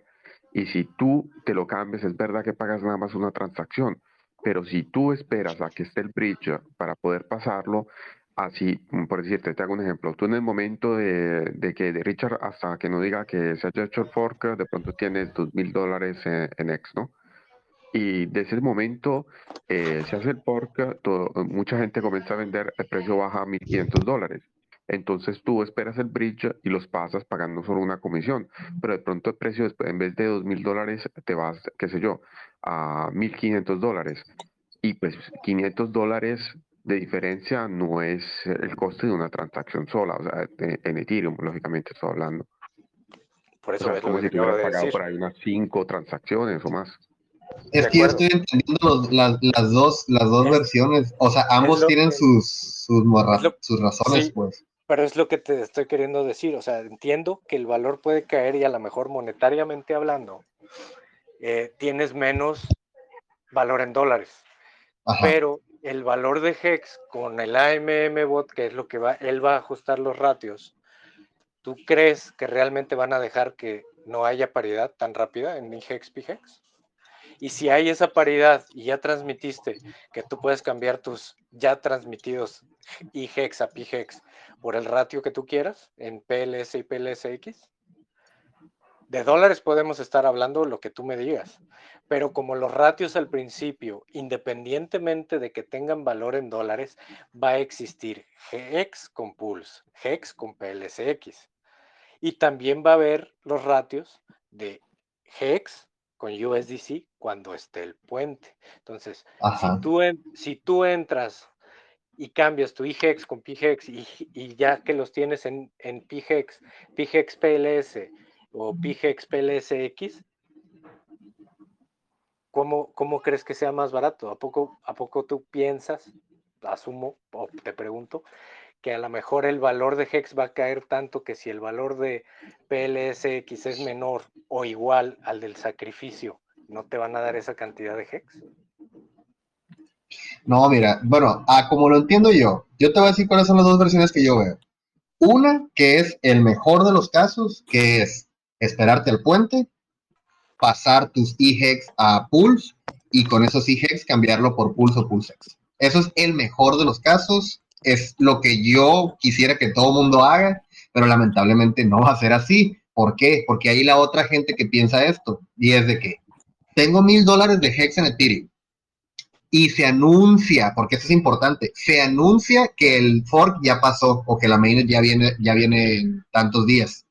Mucha gente lo que va a hacer, yo no estoy diciendo que esté en lo correcto o que no, pero mucha gente lo va a hacer, estoy seguro, que cuando sepan que el fork ya se hizo y la mainnet ya venga, lo que van a hacer es que si yo tengo mil dólares de Hex en ese momento, lo que voy a hacer es cambiar los stable. No me importa cuál, simplemente para preservar ese valor de mil dólares en lo que veo que va a pasar con el puente y que todo esto. Ahora la pregunta es si eso es mejor, quedarte con esos mil dólares ahí o esperarte a ver que aunque si baja el precio de Hex, digamos que se va de 10 centavos a 2 centavos, no importa porque al final de cuentas lo que dices tú, Ren, es que lo vas a pasar a Pulsen y que vas a tener el mismo ratio. Sí, pero quizá pudieras tener un ratio mejor si me quedo con los mil dólares de liquidez en stable, los puenteo y allá compro Hex eso es lo que creo que mucha gente tiene esa misma duda, pues, y creo que por eso van a hacer eso.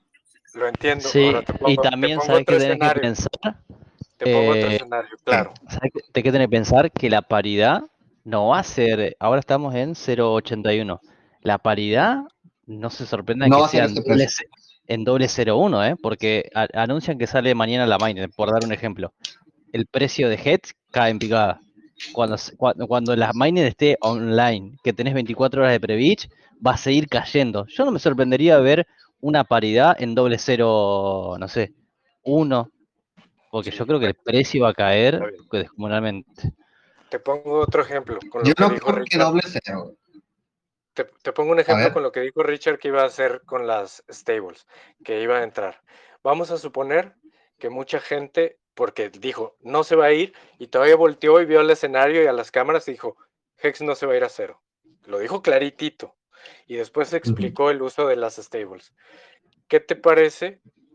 Porque no profit for the, work of others, pero si dice, ok, Racamo, el que tú quieras, o todos venden, y como tú dices, agarras y dicen, ok, ahora tengo mil dólares en Hex porque era el valor al que y lo vendí. El precio cae a 5 centavos. Y dice, de esos 600 millones de dólares, meto 100 millones a Hex en Ethereum, subo el precio. Todos los que vendieron Rect, puenteo y entonces la paridad está igual.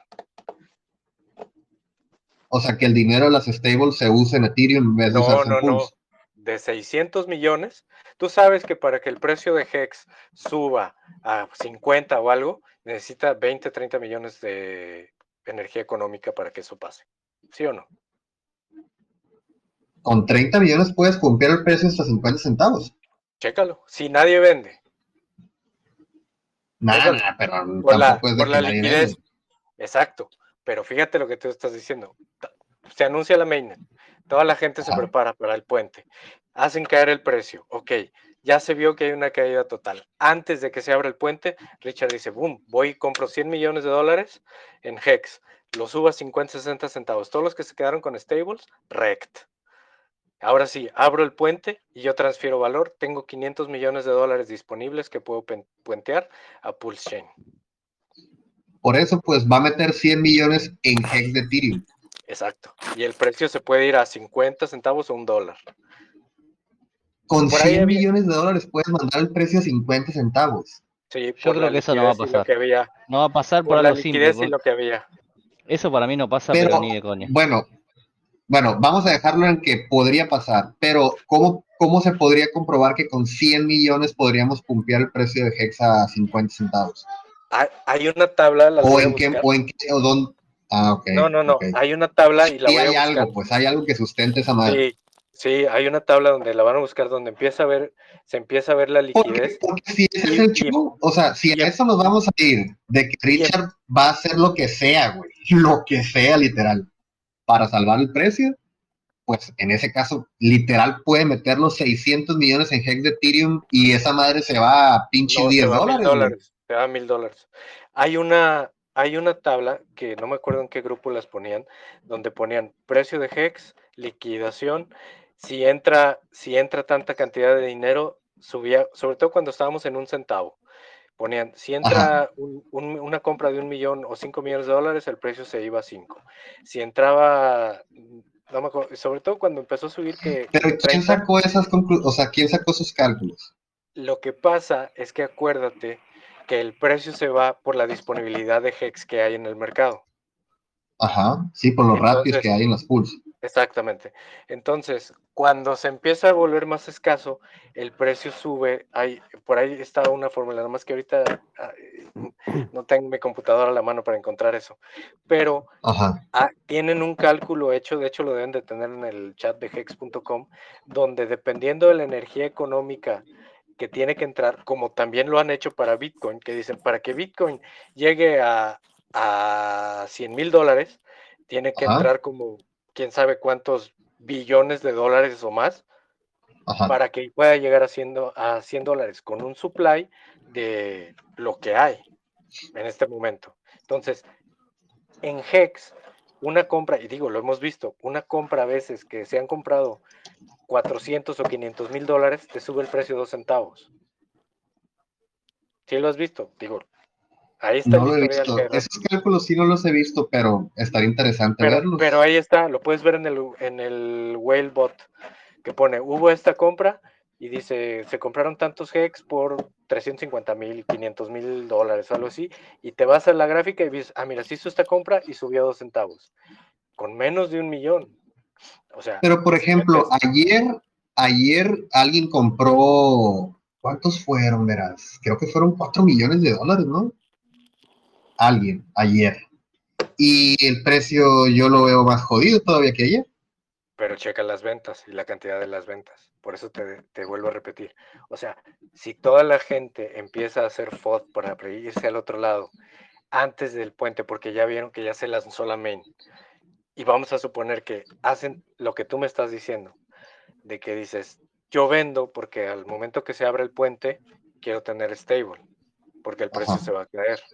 Entonces, si ya sabemos que son 26 horas o algo, tú sabes que Richard, igual cuando fueron los sacrificios, faltando 10 minutos en el de Pulse, metió cuánto dinero? 30 billones. Exacto. Entonces, ¿qué pasa si el que tiene el control de la apertura del puente es él? Si claro. esos 600 millones dice, ok, ya, ya salieron todos los, como les dice, los plebs. Ok, perfecto. Hago esta compra, tumbo el precio, abro el puente.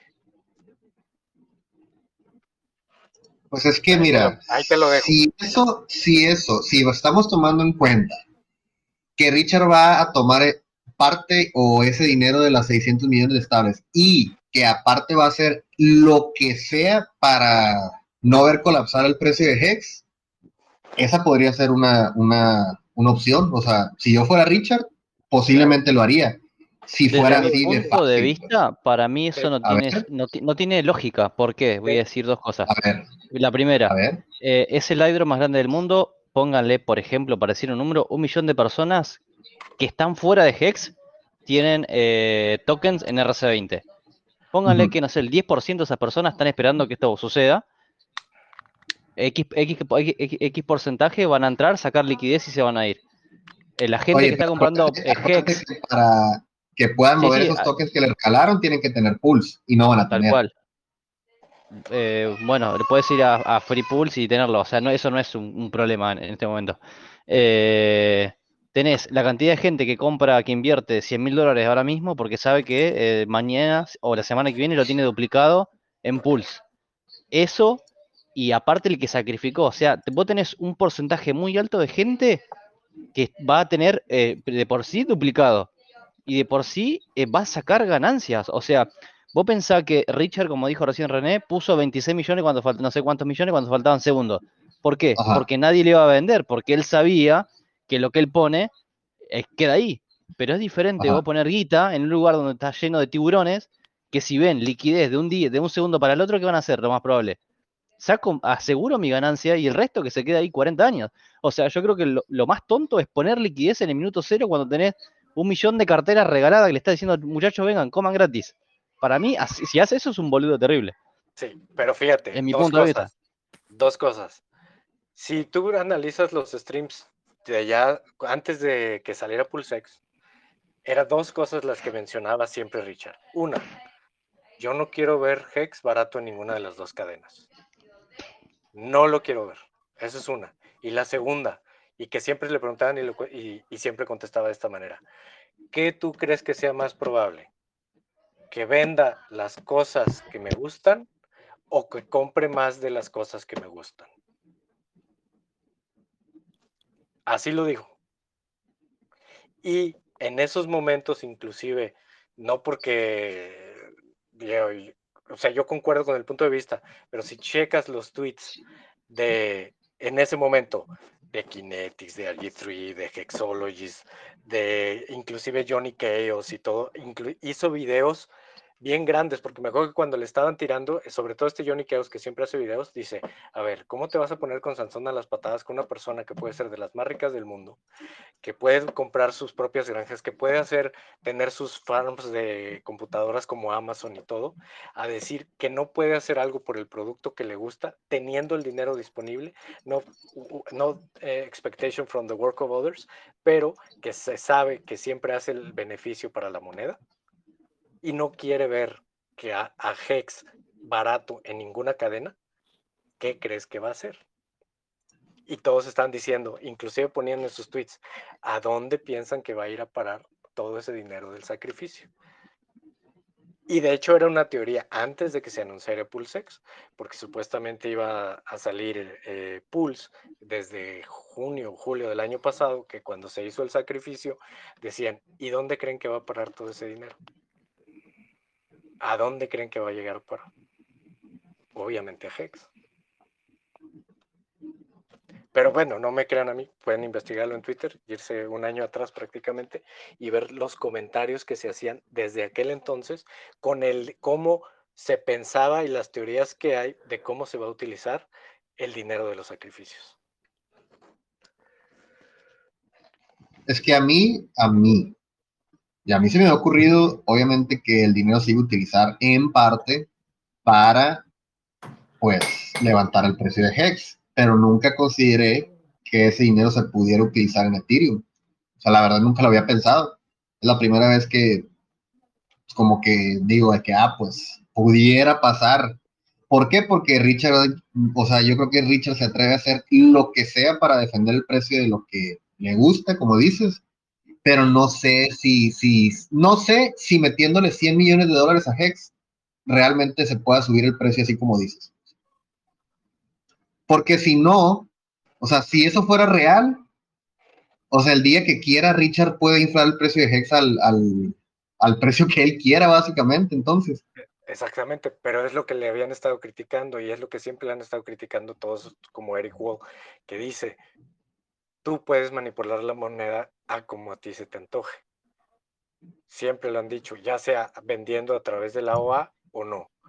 Pero como la OA ya está bloqueada y se ha demostrado que no utiliza nada de ese dinero más que lo utilizó en los sacrificios, ahora que realmente entró otro dinero diferente y está en stables, que ni siquiera lo tiene que ver y digo, como dices, usar un Hurricane o lo que sea, pudiera dentro de su equipo hacer ese movimiento sin que sea totalmente ligado a Richard.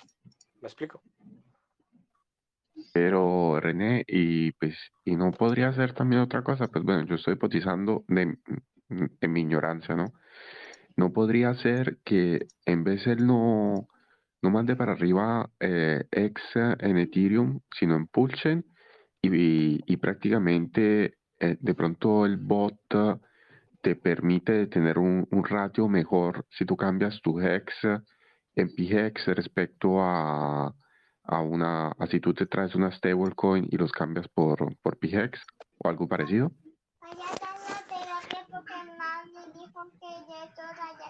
Sí, ya, sentido, inflar, inflar el precio de, de o sea, eh, utilizar esos millones en el PGEX en vez de utilizarlos en red de Ethereum y prácticamente hacer que el bot tenga un estándar diferente por decir si tú te traes tu, tu CX y los cambias por PX respecto al hecho de que si tú los cambias por, o sea, si tú te traes tus stablecoin y los pruebas cambiar por, por tus PX o algo así por, parecido, pero, ¿no? Pero mira, vamos a suponer que por el arbitraje alcanzan paridad rápido. Y si Richard, digamos que toma la jugada de inflar el precio en Hex y alcanza paridad rápido, ¿Te suena ilógico entonces que el precio de PGEX alcance, vamos a poner, 5 dólares? Porque en el otro lado ya los alcanzó. Y entonces toda la gente que estaba esperando que en su dinero de USDC, porque lo vendió el HEX, ahora cuando entre a Pool Chain, no va a encontrar el HEX barato. Se va a quedar con sus, por decir algo como hace rato, dijimos, mil dólares pero como hubo el arbitraje bien rápido y el AMM voto ajusta los ratios, la, la, jugada, digamos, maestra sería aumentar el valor en Ethereum para que cuando transfieras el valor y se agarre paridad, va a alcanzar la paridad en un valor alto. Y es ganar, ganar para todos los que tienen HEX y han estado holdeando HEX. Entonces, en ese caso, según tú, según tu opinión, sería, o sea, yo, yo como otros, nosotros queríamos prácticamente cambiar las copias de los hex por uh, PLSX o PLS, ¿no? Yo no digo que no los cambies. Yo lo que digo es, para mí la jugada no es vender tus hex por USDC o un stable, sino si vas a tener tus hex de un lado, puentealos y entonces ya modifica ahí o cámbialos por eh, PLS, PLSX o la que tú quieras. Pero. ¿Y la copia es mejor conservarla o, según tú, o cambiarlas en pre-bridge? No, no, no. Tú sabes, o sea, no puedes cambiar la copia en pre-bridge porque no hay bridge. ¿Sí? O sea, sería vender.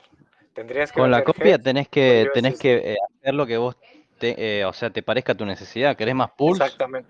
¿Querés más pulse? ¿Que te querés que tengo del lado de Pool Chain. del lado de Ethereum, del lado de Ethereum tú sabes si vendes por Ethereum o por USDC, pero si en lugar de vender tú dices mejor transfiero mis EHEX a, a Pool Chain, entonces ya puedes tú hacer los, la, la jugada que tú creas. Pero si Richard llega a hacer ese movimiento del lado de Ethereum, cuando tú transfieras ese valor a través del puente de EHEX y los cambies por PHEX, obviamente va a alcanzar paridad, pero a un número bastante más alto y bien rápido. Ah, espérate, no, no entendí, disculpen, de pronto no entendí yo. O sea, yo voy a recibir copia de Hex, en, o sea, voy a recibir una copia de, de, mis Hex en Ethereum, ¿no? Eh, entonces yo lo que digo, con esa copia me conviene conservármela al interno de Chain pues es que estamos hablando de, los Ethereum que yo después me, me, traigo en el bridge. Eso es lo que no he entendido. O sea, porque yo igualmente voy a hacer como tú me dijiste, o sea, traerme mis ex a través del bridge. Pero yo digo en las primeras 24 horas, esa, eh, me, o sea, las copias que voy a recibir, ¿me conviene cambiarlas o no? O Mira, la respuesta es muy sencilla lo que estás preguntando. Si yo te pregunto a vos, ¿qué, qué, qué ¿cuál de las tres monedas que te voy a decir ahora tiene más proyección de X? ¿Pulse, PulseX o Hex? ¿Cuál vos crees que tiene más proyección de X a una semana, un mes, el tiempo que vos creas? Inicialmente PLX y después Pulse y, yo, por último X. Yo haría eso. Si yo tengo una copia de algo que tiene una proyección, un dólar, ¿querés tres dólares? Tres dólares. ¿Cuánto te hizo? ¿Un por 30? Ahora, PulseX tiene una procesión mucho más alta.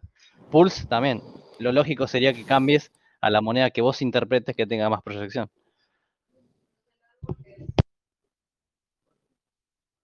Pero, o, sea, el, discurso cuál es, que puede ser que la, copia de los X, o sea, los Pulse, los PulseX, como, como, dijo, como dijo René, podría llegar a los 5 dólares. Entonces yo de pronto, eh, si, si llega de uno a los 5 dólares, yo prácticamente me perdí por decirte un por 5 que ya después pude cambiar en, PL, en PLSX y hubiera podido tener cinco veces la inversión que, eh, que en vez Sí, pero ¿qué sabes cuánto va a estar eh, Pulse o Pulse cuando vos metas un por 5?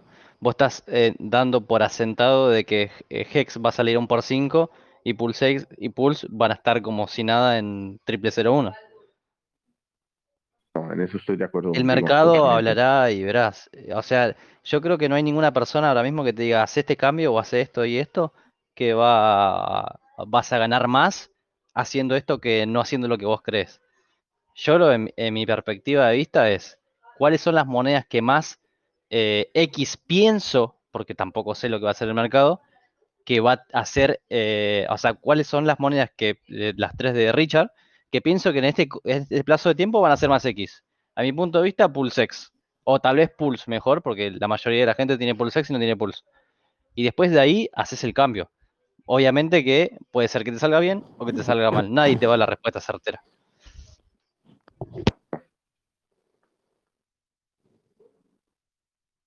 Me diste un dato muy interesante porque en verdad pues, no había pensado este discurso. Sí, bueno, yo no estoy diciendo que eso va a pasar. Yo no me estoy diciendo lo que se ha manejado en, también en los grupos en inglés y en todo de los posibles escenarios y con lo que dijo Richard hoy, eh, pues refuerza esa teoría de que al final tiene todo ese dinero en stablecoins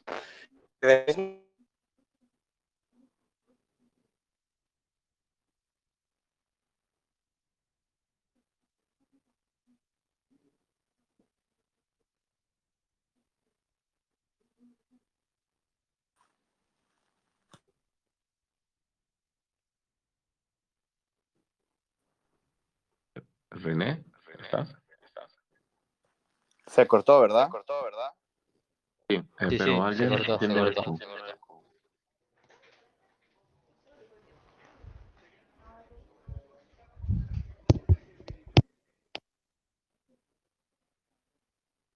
Se quedó sin batería a lo mejor. Oye, dice gringo, René, 5 dólares, más. Espera, Rona, espera, Rona, eh, Cabito y ese J de, de, me mútense por favor porque están haciendo eco. Uno de los dos, no sé quién. Sí, Yo estoy muteado. Dice Green que, que, si se va a 5 nos vamos a hacer ricos. Creo que es René, ¿o no? Se oye como doble, ¿no? Pero creo que es Gabito. Sí, güey. por favor. No, no, yo estoy, tengo, tengo un micrófono que se activa si los bajo, está, yo estoy cerrado. Ya cerré yo, sorry, dijo. No se sigue escuchando, me sigo escuchando yo. A ver, a ver. Ahí está, ahí está. Mentiras, me sigue escuchando. Sí, sigo oyendo. ¿Quién es? ¿Era yo? ¿Era yo? No, pues no sé. ¿De pronto es gringo? A ver, a ver, Gabito ya se cerró. No, me sigue escuchando, escuchando. Sí, yo me salí, volví a entrar y se sigue oyendo. Qué loco. Hola, hola, hola. Yo, yo, o sea, yo veo el micrófono desmuteado solo de gringo. Hola, hola, hola. A ver, voy a tener que mutear a todo el mundo. Hola. Hola, hola, hola, hola. Espérenme, espérenme. Ahí a ver, ya ahí. se corrigió. Sí, sí, ya está. Hola, hola. Ya, ¿Ya? Otra vez. Ese que sí. Ese que sí. Hola, hola, hola. René, sos un brujo si, si sale a 5 euros Pulsex, ¿eh? A ver, René, habla, a ver. no mames. No se van a quedar con esa idea, ¿eh? Porque mira, ya los alborotaste, güey. a ver cómo le haces después. No, yo no dije que va a salir a 5. Yo lo único que digo es que la, la energía económica que se necesita para que el precio de Hex suba es realmente poco comparada con otras monedas. ¿Por qué? Por porque el supply que hay disponible en, el mercado para compra es realmente poco. Ahora, eh, obviamente, como en, como en el caso de otras monedas, cuando hay buy burn y elimina supply, eh, Hex lo sustituye con el stake, que únicamente lo que cuando sale de los stakes es la idea que tienen todos los proyectos que están saliendo alrededor, que el único hex disponible que haya sea cuando alguien termine stake. Y para allá van. Por eso está haciendo el trust este, RG3 y Wells, Por eso fue la idea de Maxi, por eso es la idea de Hexpools, por eso fue la idea de Hedron a través de los HSI. O sea, tratar de que incentivar a la gente a que haga mayores stakes para que haya menos Hex disponible. Al haber menos Hex disponibles, no necesitas de tanto dinero para subir el precio muy fuerte. Pero si se fijan en los últimos eh, tweets que ha hecho Richard, inclusive le ha tirado a los Hexicans diciendo de que eh, cuando hay algo que no te gusta y todo, y ustedes sacan y promueven cosas con sus nuevos coches y lo que sea, y yo hasta los retuiteo. Y ustedes cuando yo hago algo, hasta me tiran FOD. Entonces, crezcan y aprendan y empiecen a ver cómo funcionan las cosas. Y, dice, dentro de la misma comunidad, debemos de mejorar como comunidad en ese sentido. Entonces, suponiendo que mucha gente haga eso y quiera tumbar el precio de Hex y él no lo quiera ver barato, él tiene ahora sí que la sartén por el mango para antes del puente, segundos si tú quieres antes, minutos, hacer que ocurra una vela muy grande para que toda la gente que se haya deshecho de sus hex ante pre-puente se quede sin menos. Porque igual otra cosa de las que siempre dijo es de que no quiere darle a las ballenas que sean todavía más grandes, sino oportunidad a, la gente que tiene poco. Y si, por ejemplo, una persona que pudo alcanzar a comprar, no sé, en aquel momento 50 mil hex, pero no vendió, realmente fue una de las que holdeó, pues les va a dar un premio al hacer algo así. Y cuando transfieran el valor a, a Chain, puede agarrar paridad muy rápido. Puede ser a 5 dólares, puede ser a 1, puede ser a 50 centavos. Ahora que decís esto, eh, me estoy escuchando otra vez, ¿eh? Sí. Eh, ahora que decís esto, sí te digo, bueno, si, si, si él saca la circulación o incita para que lo metan en stake, bueno, ahí puede ser, obviamente, pero la circulación, lo que esté en circulante tiene que ser bastante poco. Pero bueno, eso tiene más lógica. Exactamente, o sea, la compra, no puedes comprar más de lo que hay.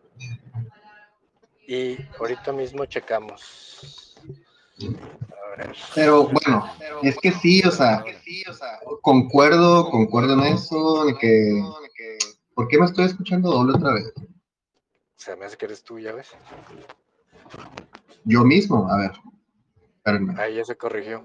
Bueno, en, tanto que vuelve a entrar Ronaldo, eh, Mira, hay, nada más 284 millones disponibles de Hex, con todo, y que el precio está en 8 centavos. Ok, y saca la, saca la cuenta, ¿cuánto dinero es eso?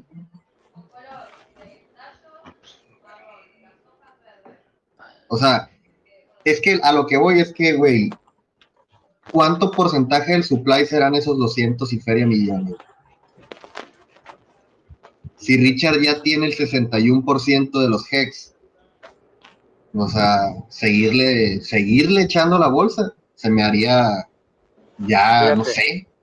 Fíjate lo que te dije, al precio que está ahorita, por punto 08 son 22 millones 720 mil dólares. Lo mismo lo dio a mí, sí, sí, correcto. Pero obviamente, güey, no va, no va a ser ese precio, porque si tú te agarras comprando, güey, el precio va, en los ratios van a ir cambiando y obviamente cada vez va a ser más caro, a menos que hagas una mega transacción de 22 millones de una, güey, en el cual se te va a ir probablemente una gran, un gran slippage, un gran, gran slippage, pero muy grande. de acuerdo, totalmente de acuerdo. ¿Y tú crees que le importa a él?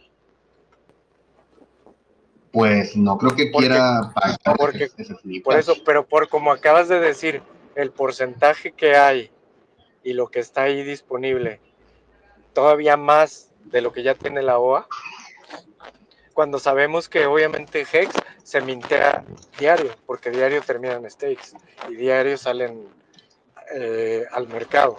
Pero ya no es lo mismo eliminar 284 y que nada más haya 2, 3 millones de Hex disponibles en el mercado a esos 284.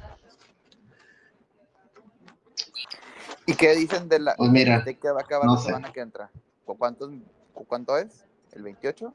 ¿Un steak grande? No, no sé. ¿El 28? Habría, que ver en Looking. ¿Qué?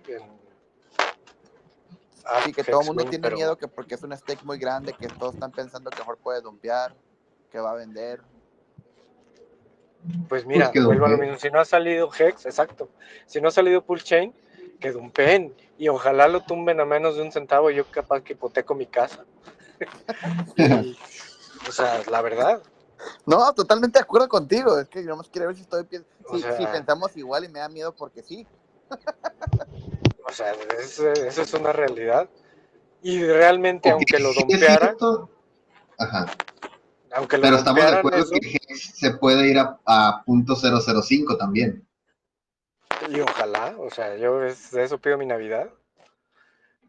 Y pero podría pasar que, que compres a punto .05 y de o punto .005 y de repente se vaya a punto .009. O sea, pudiera pasar.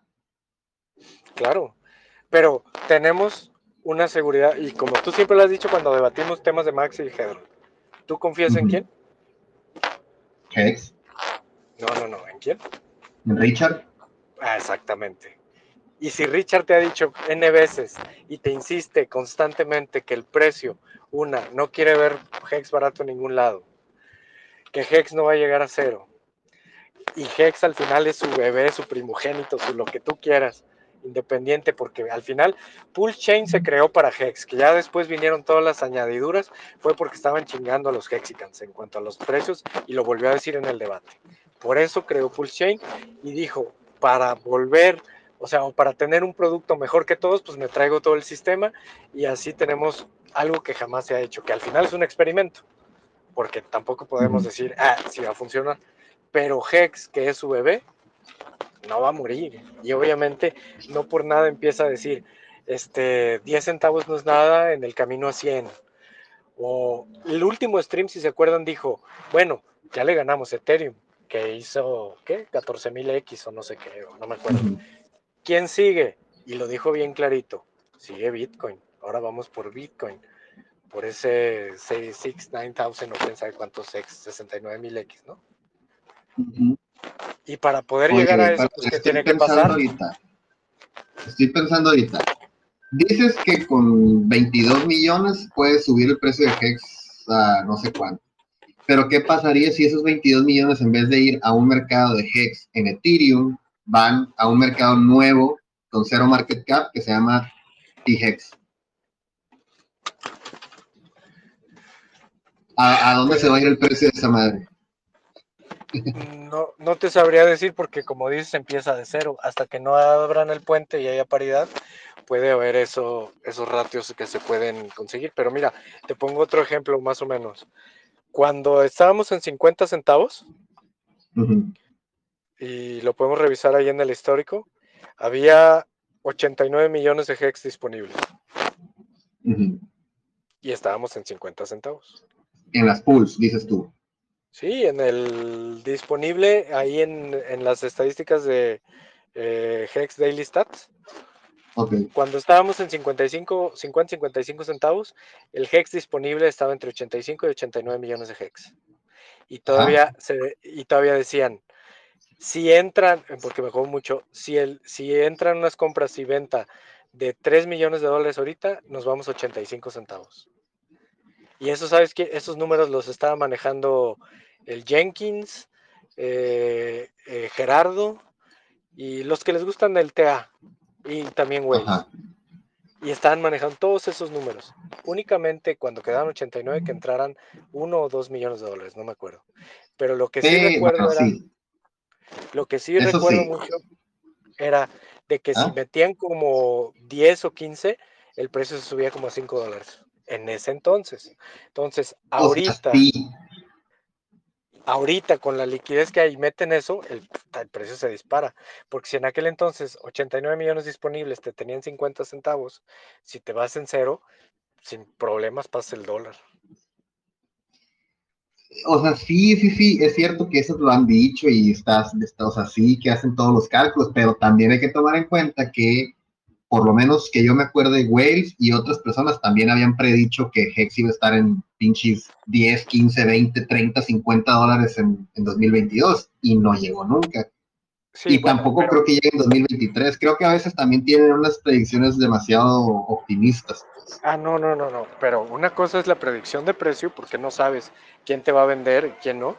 Y otra, lo que la energía económica con matemáticas te dice a lo que el precio va a subir.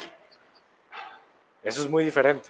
O sea, es muy diferente decir porque no sabe lo que va a hacer el mercado. por ejemplo, decir, decir que en este o el próximo año Hex debería estar en 25, 50 dólares. Sí, sí, sí. Y yo, la neta, no creo que sea, o sea, la neta, neta, no creo que suba 25, 50 dólares, pero pues. Sí, pero todo eso, estoy de acuerdo con, todo eso estoy de acuerdo contigo, pero porque no puedes predecir si el precio sube, como lo hemos visto ahorita, quiénes van a vender. Eso es una especulación del mercado. Lo que sí puedes predecir es que si entra tanto dinero al protocolo, el precio sube a tal paridad. Que se quede ahí es una cosa y que se mantenga es otra. ¿Sí? A ver, una pregunta. ¿Dónde prefieres que se metieran los 600 millones? Así, si te dieran a elegir, ¿600 millones en PHEX o 600 millones en HEX? Obviamente en PHEX, pero como la idea es, y la de Richard es no HEX barato ninguno, a lo mejor necesita meter 500 en Pool Chain y nada más 100 en Ethereum y mantiene ese ratio. Y que para, por ejemplo, que es mi caso y el de mucha gente que no quiere deshacerse de sus hex en ninguna red, pues qué mejor que tengas el doble de valor en las dos redes. Fíjate, o sea, si nos vamos a eso, entonces quiere decir, bajo la teoría que estás planteando, que si tú tienes hex, literal, literal, literalmente al momento de la mainnet vas a hacer un por dos en tu capital. ¿Sí o no? Porque si tienes 10 mil lados de 10 mil dólares de un lado y estás diciendo que del otro lado o que de, en alguno de los dos lados se pueden meter esos 100 millones para equiparar el precio y chalala, chalala, que no va a caer en ninguna de las dos redes, pues eso quiere decir que si yo ahorita tengo 15 mil dólares en Hex, muy probablemente vaya a tener 30 mil dólares cuando salga la mina. Pues esa es la idea de para lo que hicieron eso, o sea, tener el doble de monedas y si tú Pero, se está diciendo que se va a agarrar paridad, que se va a agarrar paridad, pues vas a obtener el Entonces, en teoría, no tendría que haber el market cap similar de ambos lados de las redes. O sea, tendríamos que sacar de algún lado otros 80 billones de dólares para Pulse. No, el market cap, pues yo supongo que se va, se va, si ya tienen el mismo precio, va a ser el mismo, porque el supply es el mismo. Y el market cap es precio por eh, supply. O sea, va a haber un market cap de 80 billones en las dos redes, aunque no sea así, tal cual. O sea, el market cap se calcula eh, supply por precio. Circulante por precio. Total supply por precio. Y ya hay, unas diferencias que por eso hay diferencias en los. Total supply es, ese es el, el, el diluido, ¿no? O sea, el market cap es el circulante por el precio, ¿no? Total eh, circulating supply por precio, así es. Pero. No, ajá, total circulante Es el que está circulando, pues porque el otro es el fully diluted eh, market cap, que ese sí incluye todas las monedas, aunque las que no están circulando. Claro, pero el que calcula how to pulse es total supply por precio. Entonces, si te vas a un sitio donde te lo van a calcular igual, el market cap va a ser el mismo si llega a tener paridad. Me cuesta mucho creer que me van a duplicar mis backs en la mainnet. Aunque, lo, aunque es benéfico para mí, me cuesta trabajo creer que, voy a hacer un por dos literalmente en cuanto salga la mainnet. Pero pues es lo mejor que me pudiera pasar. No sabemos si cuando salga la mainnet, pero si hay paridad de precio, es lo que se Pero es que dijiste que, eso no va a durar, pues o sea, no va a durar el precio de Hex barato. Dijiste que en, un minuto lo puede estabilizar Richard. El AMM bot, sí. Entonces, pues literalmente no va a haber tiempo de disparidad. Y entre más arbitraje haya, más paridad va a haber. Por eso no va, eso para mí, esas personas que dicen que el precio de Hex en Ethereum va a caer, no va a caer, porque si cae, obviamente vas a comprar allá para trasladarlo y venderlo acá. Y cuando haces eso, el precio se empareja. Pero, eso fue una de las cosas que Richard siempre dijo, que él no le gustan los art bots, ni le gusta el arbitraje, ni le gusta que esas gentes se lleven el dinero de, su, de sus usuarios. Precisamente según para eso hizo PulseX, para que no haya arbitraje dentro de Pulse. Exacto, ¿y cómo lo evitas? Pues, al parecer, duplicando las bolsas de todos tus folders. Exactamente, la única forma para que no haya arbitraje es que el precio esté similar y no te convenga hacer arbitraje. O sea, lo que no entiendo es cómo con 600 millones se va a equiparar Hexen Pulse a, a Hexen Ethereum. Es lo que no entiendo. O sea, ¿cómo con 600 millones vas a vas a lograr que las dos redes tengan el mismo valor? Eso es lo que aún no me queda claro, porque dentro de Hex hay muchísimo más dinero de 600 millones. Es por eso que no, pues, no entiendo cómo. Se me hace muy complicado entender que, pues, que va a tener el doble de dinero literal cuando salga la mainnet. Pero bueno, eso, pues, es que no sé. No sabes si vas a, no sabes si vas a obtener el doble de dinero porque así como el precio se puede emparejar en 5, se puede emparejar en 5 centavos. Por eso, pero dijiste que si se hacía eso, Richard podía meter dinero a Hex y eso me iba a volver a subir a mí. Sí, claro. O sea, eso puede ser una teoría de que si Richard ve que todos dompearon, él puede aumentar el valor en Ethereum para que cuando pase en el puente, toda la gente que quiera comprar ahora Hex en el lado de Pulchain necesite ahora mayor dinero para obtener la misma cantidad de hex que tenía del otro lado. Eso es una. Pero si suponiendo como en teoría arranca en cero el, valor de hex en chain, cuando pase el valor, aunque esté muy alto, va a haber gente que va a empezar a, a vender los que se hayan quedado a transferir ese valor de IHEX a PHEX, alcanzando la paridad bastante rápido. Por eso, pues si yo soy un hex holder y tengo 10 mil dólares, mm, pues la paridad va a llegar rápido. Entonces va a tener 10 mil dólares en Ethereum y 10 mil dólares en Pulse en la misma moneda, solamente por holdear hex. Puede ser, o a lo mejor cae. O sea, puede ser que dices, pero lo que no entiendo es cómo con 600 millones se puede lograr eso, pues. Suponiendo que va a meter los 600 millones a Hex, ¿eh? completitos, completitos. Sí, pero no creo. Sí, pero no necesita meter los 600 a Hex. Con que suba él el valor en Ethereum y después los pasen a través del puente. Y cuando empiecen a cambiar Hex por Hex, porque los ratios se manejen a uno, el precio agarra paridad inmediatamente porque te estás trayendo el valor ya de Hex en Ethereum al otro lado y es la misma moneda. Mm. Pues sí, habrá que ver, habrá que ver qué sucede. Acuérdense que aquí cada quien tiene que, tiene que hacer su propia investigación. Eh, y pues sí, o sea, pueden pasar bastantes cosas diferentes. Me, me, atrevo a decir que incluso hay escenarios que ni siquiera hemos, ni siquiera se nos han venido a la cabeza y posiblemente pueda pasar algo que ni esperamos. Lo sigo escuchando porque ya llegué a la terapia de mi pie y ya me van a... No, pues yo digo que, bueno, a menos que la raza traiga aquí alguna duda, algo, algo que quieran comentar. Bueno, pues pueden aprovechar. Este, escucho. Dale, René. Gracias. Ese, ese stake que, que, que, que, estaban hablando que eran, no sé si eran mucha lana, billones, no sé si eran billones, pero ahora algo así estúpido, una cantidad muy grande y estoy tratando de buscar el, el, el, el Estoy tratando de buscar el stake cuando se va a acabar ese, ¿no? Que dice que puede afectar el precio. Hex.vision, ahí, ahí es lo más fácil. No sé usarlo, güey. Le, estoy picando y moviendo y todo y no sé usarlo. La verdad. A ver. Y, y, dicen, y es cuando dicen, compras antes de ellos o compras DCA o compras ya que caiga o ya que su, o si sube, pues ya pelaste, ¿no? Habrá que ver de quién es la wallet esa, porque acuérdate que hace poquito hubo uno que acabó muy grande y al final de cuentas era de Godwell y no hizo nada. O sea, no pasa que precisamente tú, como sabes de, de, del blockchain analytics, puedes ver, ah, es una, es una de Godwell, entonces ya, pues ya te relajas, ¿no? Sí, de que no sabes que no va a dumpear. Pero si es de Rackham, dices, ya valió madre.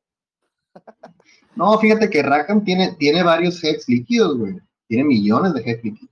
Tiene más de 100 millones de, de hex líquidos y no los ha movido. Porque te digo, yo lo estoy tratando aquí a, ver y a no... Caracas, a Caracas, 3.98 billones están a punto de expirar. El 28, ¿verdad? El 28. Ese es el que te digo, pues. Ese es el que te digo que. Ese es el que te digo que yo era que tenía. El 28. ¿Aquí estamos ahora? A 20. Es el martes, creo, si no me equivoco. ¿Martes que viene? Sí, a ver. Te voy a decir. 28, no cuatro días. El sábado. El sábado. Sábado. Tres. Yo seguía que. A ver, déjame les mando. decir un, un, un, false claim porque luego como quedas como idiota, ¿no? Por decir cosas que no son. Entonces, prefiero quedarme callado y, y que tú veas ahí. Entonces. No, sí, es el 28, güey. Sí, pero. Pero. Aquí se lo voy a mandar, Ahí está. Se vence el día 28, luego hay otros, otros stakes chicos, bueno, no tan chicos, la mitad de eso, el 27 de junio, luego 26 de agosto, luego 19 de noviembre y ya de ahí se pasan hasta el próximo grande se vence en febrero 15 de 2030. Bestia, güey. O sea, este stake que está a punto de vencerse ahora en, en dos días es el stake más grande que va a haber en aproximadamente ocho años. O sea que sí es, o sea, sí está, sí, sí está considerable pues el tamaño. Son bastantes heads. Exacto. Ahora, ¿de quién serán? ¿De quién serán? Chain Analytics. El, problema es que eh, no, no, sé cómo averiguar qué, cuál es la wallet que hizo este stake. O sea, sé que, sé que existe la manera, pero yo no lo he hecho. No sé cómo, cómo, estaba yo cómo encontrar la wallet en específica. Pero no sé cómo usarlo. Este, pero ahí en Vision te vienen las wallets de los que se va a vencer. Ah. sí. Pues aquí estoy. ¿En Vision? Sí. En un, un pedacito de Excel, pero no. La imagen que les pasé es de Vision. Ok, es que no lo había checado. A ver. Open Stakes. A ver, vamos a ver si aquí es. Stakes abiertos. Vamos a revisar. A ver si se puede ver de qué, de qué wallet hicieron ese stake. Y ahí ya nomás viendo la wallet ya podemos saber qué comportamiento tiene esa, esa wallet en específico. Inclusive. Esperemos que sea de, de Godwin. Entonces, sí es un factor interesante, ¿no? antes o después. O sea, si es un factor que puede afectar el lanzamiento de Pulse, que pueda tirar este Hex, se puede decir. Pues sí, puede ser. Sí.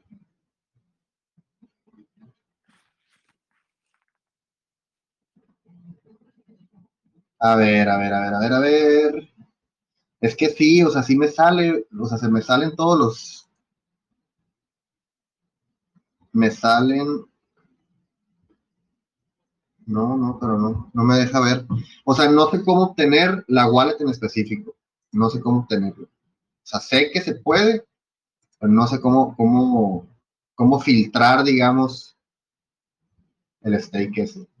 Entonces. ¿Alguien de los que están conectados no sabe cómo hacer eso? Para que apoyen, ¿no? Pues yo creo que ya hubieran dicho. Es que no, no creo que sea tan fácil usar esta chingadera, el, el Dex.vision, o el, sí, esa madre, Hex.vision. Pero ahí, ahí, lo voy a investigar, güey. Lo voy a checar a ver qué, qué veo con esa wallet.